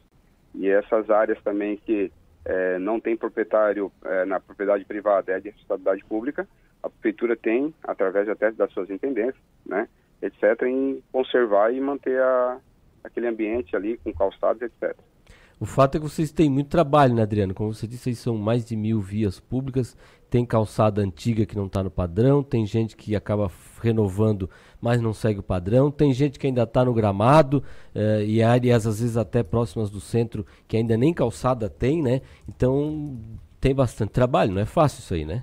É, é, como, é como bem, bem colocado por ti, que nós temos esse conflito, né? Porque eu, eu assumi a fiscalização urbana no, no, na gestão agora do prefeito Salvaro, né, 2017, e eu percebi também que tem um grande, uma, uma, uma grande quantidade realmente de situações que a gente tem que é, melhorar, né, e mas estamos trabalhando muito com o apoio do prefeito também, né, com uma total liberdade para fazer essas implementações na cidade, mas assim, é claro, depende de número de fiscais, etc. É, são N motivos que, claro, demora um pouquinho por isso, mas a equipe é uma equipe né, que está se dedicando ao máximo, né? é, para tentar colocar isso mais breve possível, em ordem, até porque nós temos esse déficit de fiscalização, de etc. Eu chuto aí há uns 30, 20 anos que foi deixado um pouco isso, né? De, de, de ser acompanhado pelo poder público, mas acredito que nesses, nesses, nesse tempo que nós estamos aqui na fiscalização, junto com todo o apoio do governo, nós já temos um acréscimo muito grande, né? De, de, de acertos referente a essa questão do, da calçada, como limpeza de terreno baldios, etc., na cidade. E estamos, estamos trabalhando, né, fazendo o máximo para que a nossa cidade desenvolva nessa questão de mobilidade também de pedestre, né, através de seus, dos seus calçados, dos passeios públicos, com, com total respeito, né, às pessoas, às famílias e sempre lembrando ao público em geral a acessibilidade, né. Essas pessoas que têm dificuldade de, de acessibilidade, deficientes, os idosos, então, merecem também é, o respeito, né. Então eu peço para as pessoas não colocarem obstrução, e tem muitas pessoas que usam a calçada para colocar é, banners, para colocar placas, para colocar algum tipo de objeto que atrapalha também a circulação das pessoas. Então isso também a nossa fiscalização vai no local e notifica para as pessoas retirar, né? Então nós estamos trabalhando diuturnamente aí para que a cidade esteja, esteja é, de acordo com as normas uma cidade né, receptiva para todas as pessoas que frequentam e para o seu público.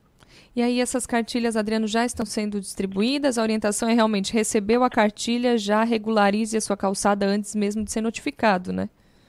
É, a ideia é isso. Então nós vamos nos bairros, através também, nós temos um apoio, né, frisando, é, da, da Câmara de Vereadores, nós temos apoio aí das da associações de bairros, os presidentes de bairros eles são muito ativos, eles conversam conosco aqui, né? Então a gente vai também conversar com eles para de repente deixar disponível essa cartilha do presidente de bairros, que estão sempre em reuniões internas nos bairros, né? E esses acompanhamentos dessas ruas que est estarão sendo feitas pavimentações, né? Nós vamos acompanhar junto com a Secretaria de Obra, fazer essa divulgação dessa cartilha. Então, pensando que as pessoas já podem sim executar, né? Desde que sigam as normas, né? Que a cartilha ela dá um, ela dá um norte bem tranquilo para a pessoa fazer a sua calçada. E na cartilha tem, vai estar ali a a todos os contatos nossos referente a qualquer dúvida, né? E a disponibilidade nossa de ir também no local e tirar a dúvida se precisar na questão construtiva. Tá certo, então obrigada Adriano é, pelas informações. Os nossos microfones estão sempre abertos para vocês sobre orientações aí também da, da, da, Divisão de Fiscalização Urbana de Criciúma. Obrigado, agradeço o espaço, sempre disponível a vocês.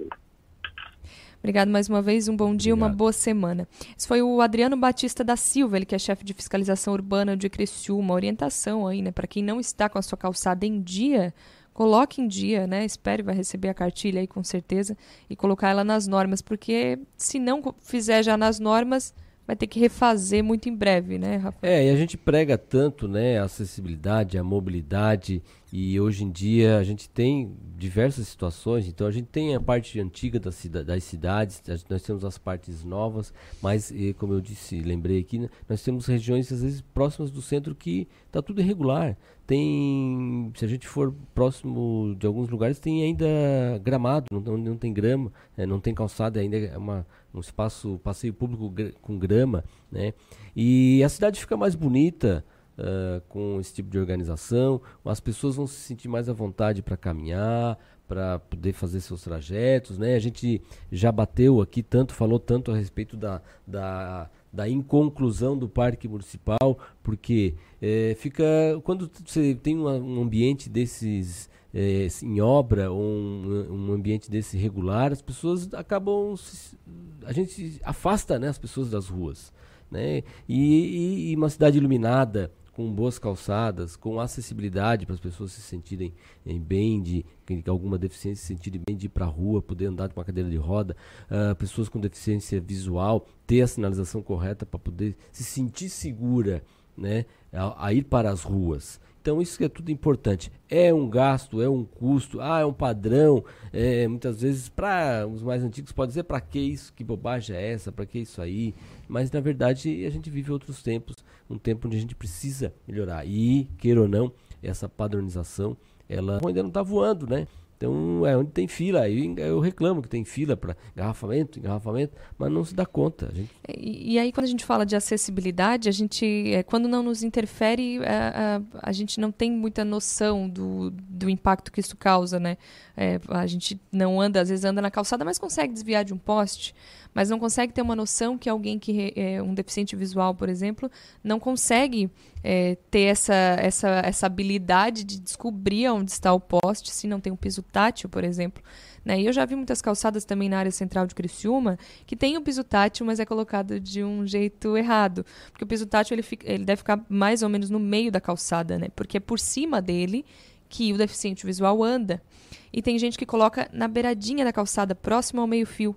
Aí é, o, o, deficiente visual vai sentir o piso ali e vai andar quase na estrada já. Então, é um cuidado que são detalhes, né? A pessoa tomou o cuidado de botar o piso, mas não botou no local correto. Então, são detalhes que tem que se tomar. Eu, por exemplo, não ando com carrinho de bebê, mas muito em breve sentirei como é andar com carrinho de bebê num, numa é, calçada. Imagina isso, essa situação, como é que é, faz? Né? É o tentar se colocar no lugar é. do outro e realmente faz toda a diferença, né? Bom, 9 horas e 11 minutos, o Em Dia com a Cidade faz uma breve pausa. A gente volta já para fechar o programa com mais informações, mais um pouquinho de informação para você. Em Dia com a Cidade. Você, por dentro das principais informações. Mude para melhor. Venha Em para 2020. o Nesc, mude para melhor. Venha para o Nesc, Universidade Comunitária com conceito máximo do MEC. Matrículas abertas para graduação presencial e EAD. Transfira seu curso para o Nesc com descontos especiais. O Nesc, a nossa universidade. ZYN 553. Rádio Cidade em Dia. Conteúdo conectado com a sua vida. Desperte a sua empresa para o mundo digital.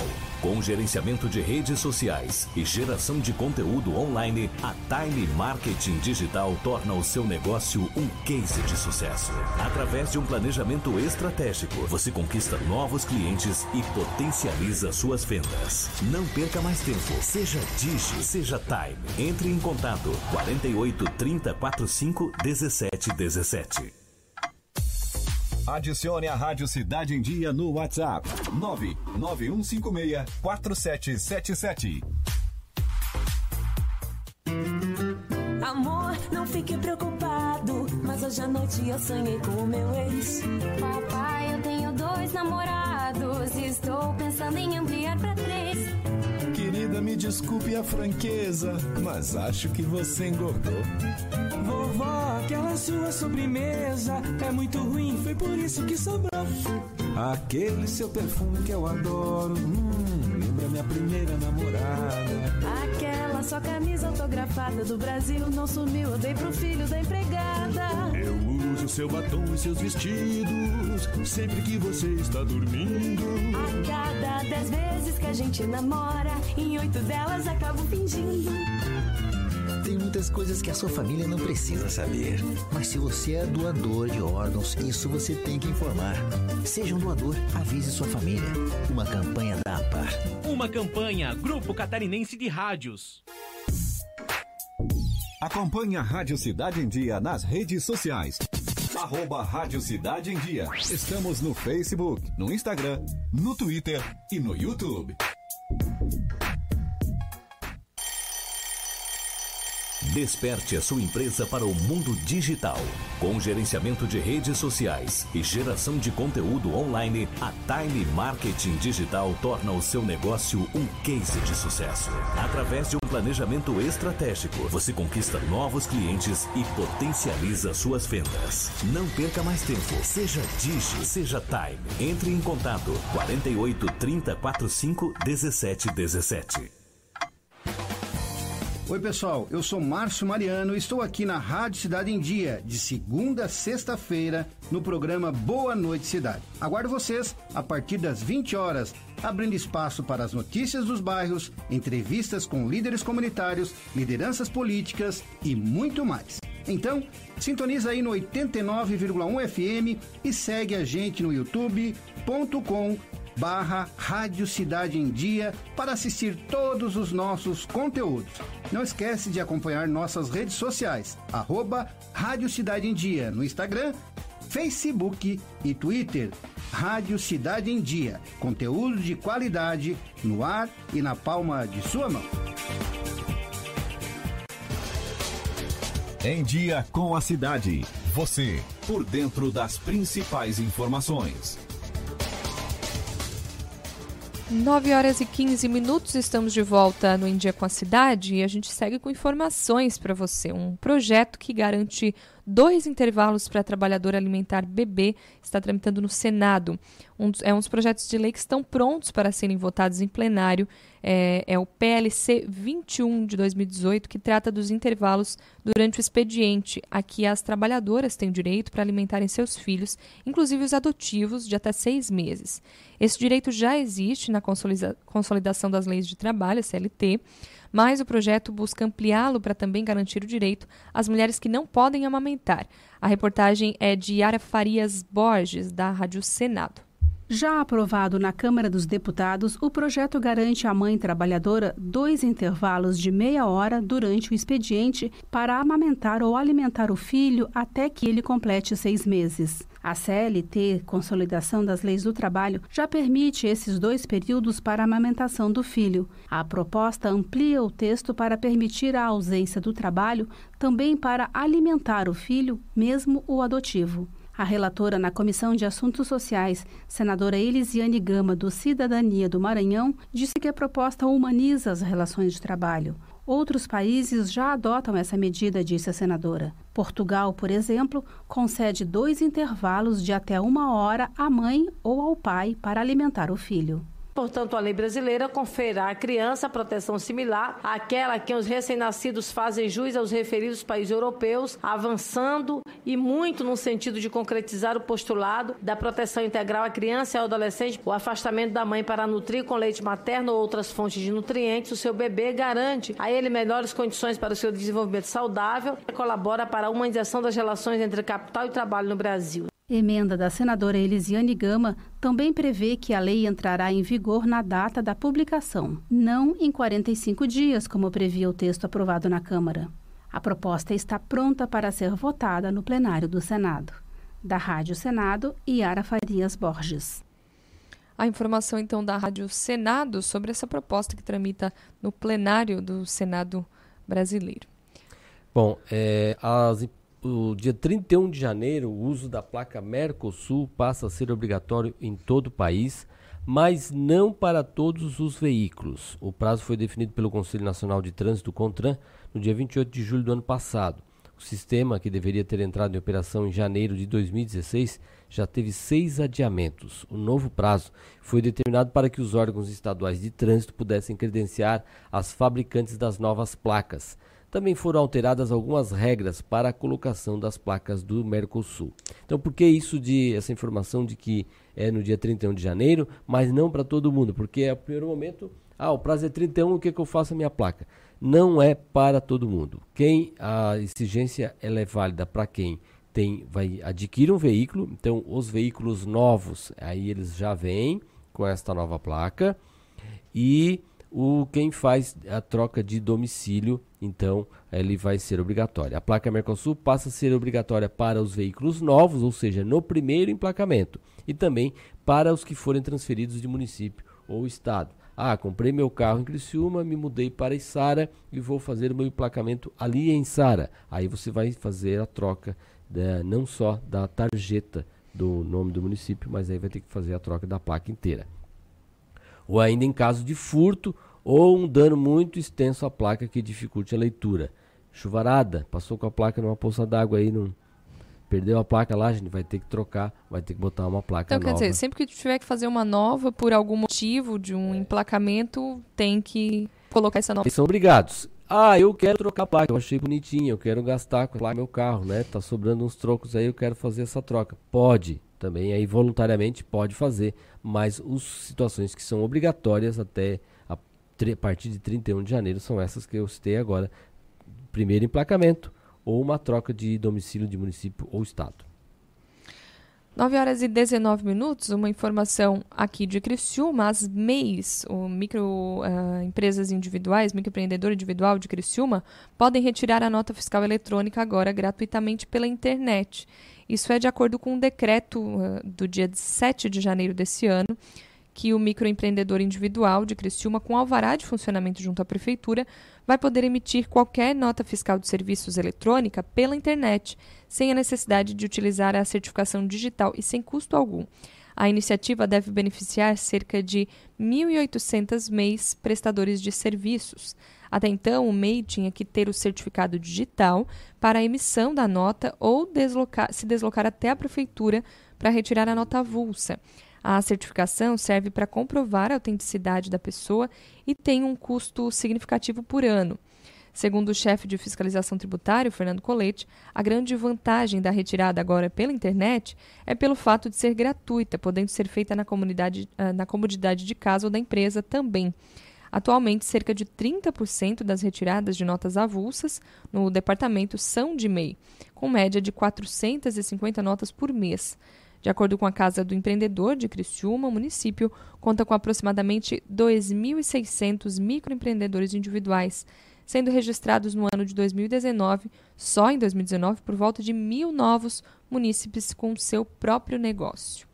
O, a orientação, então, para ter acesso a essa nota fiscal para mês, o município deve clicar no, it, no ícone Nota Fiscal Eletrônica, que fica no site da Prefeitura, criciúma.sc.gov.br. Débora, gente, o Roberto chegou no comentário dele, o ponto de vista a, a respeito da, da, da, briga da Globo com os governos, né? E desse, especificamente desse governo também com a Rede Globo, e tendo já até inclusive acusações a respeito de dívidas da, que a Globo teria. E agora o site aqui, Poder 360, divulgou uma lista baseada na Lei de Acesso à Informação, obteve as informações do Ministério da Economia, uh, via Lei de Acesso à Informação, uh, listando as empresas grandes TVs com maiores dívidas no país.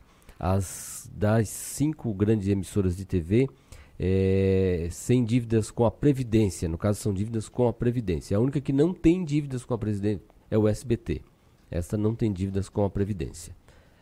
Não fala em outro tipo de dívida, estou me referindo aqui à Previdência. Então a Rede de TV lidera, juntas as dívidas dessas grandes emissoras, somam 233 milhões de reais.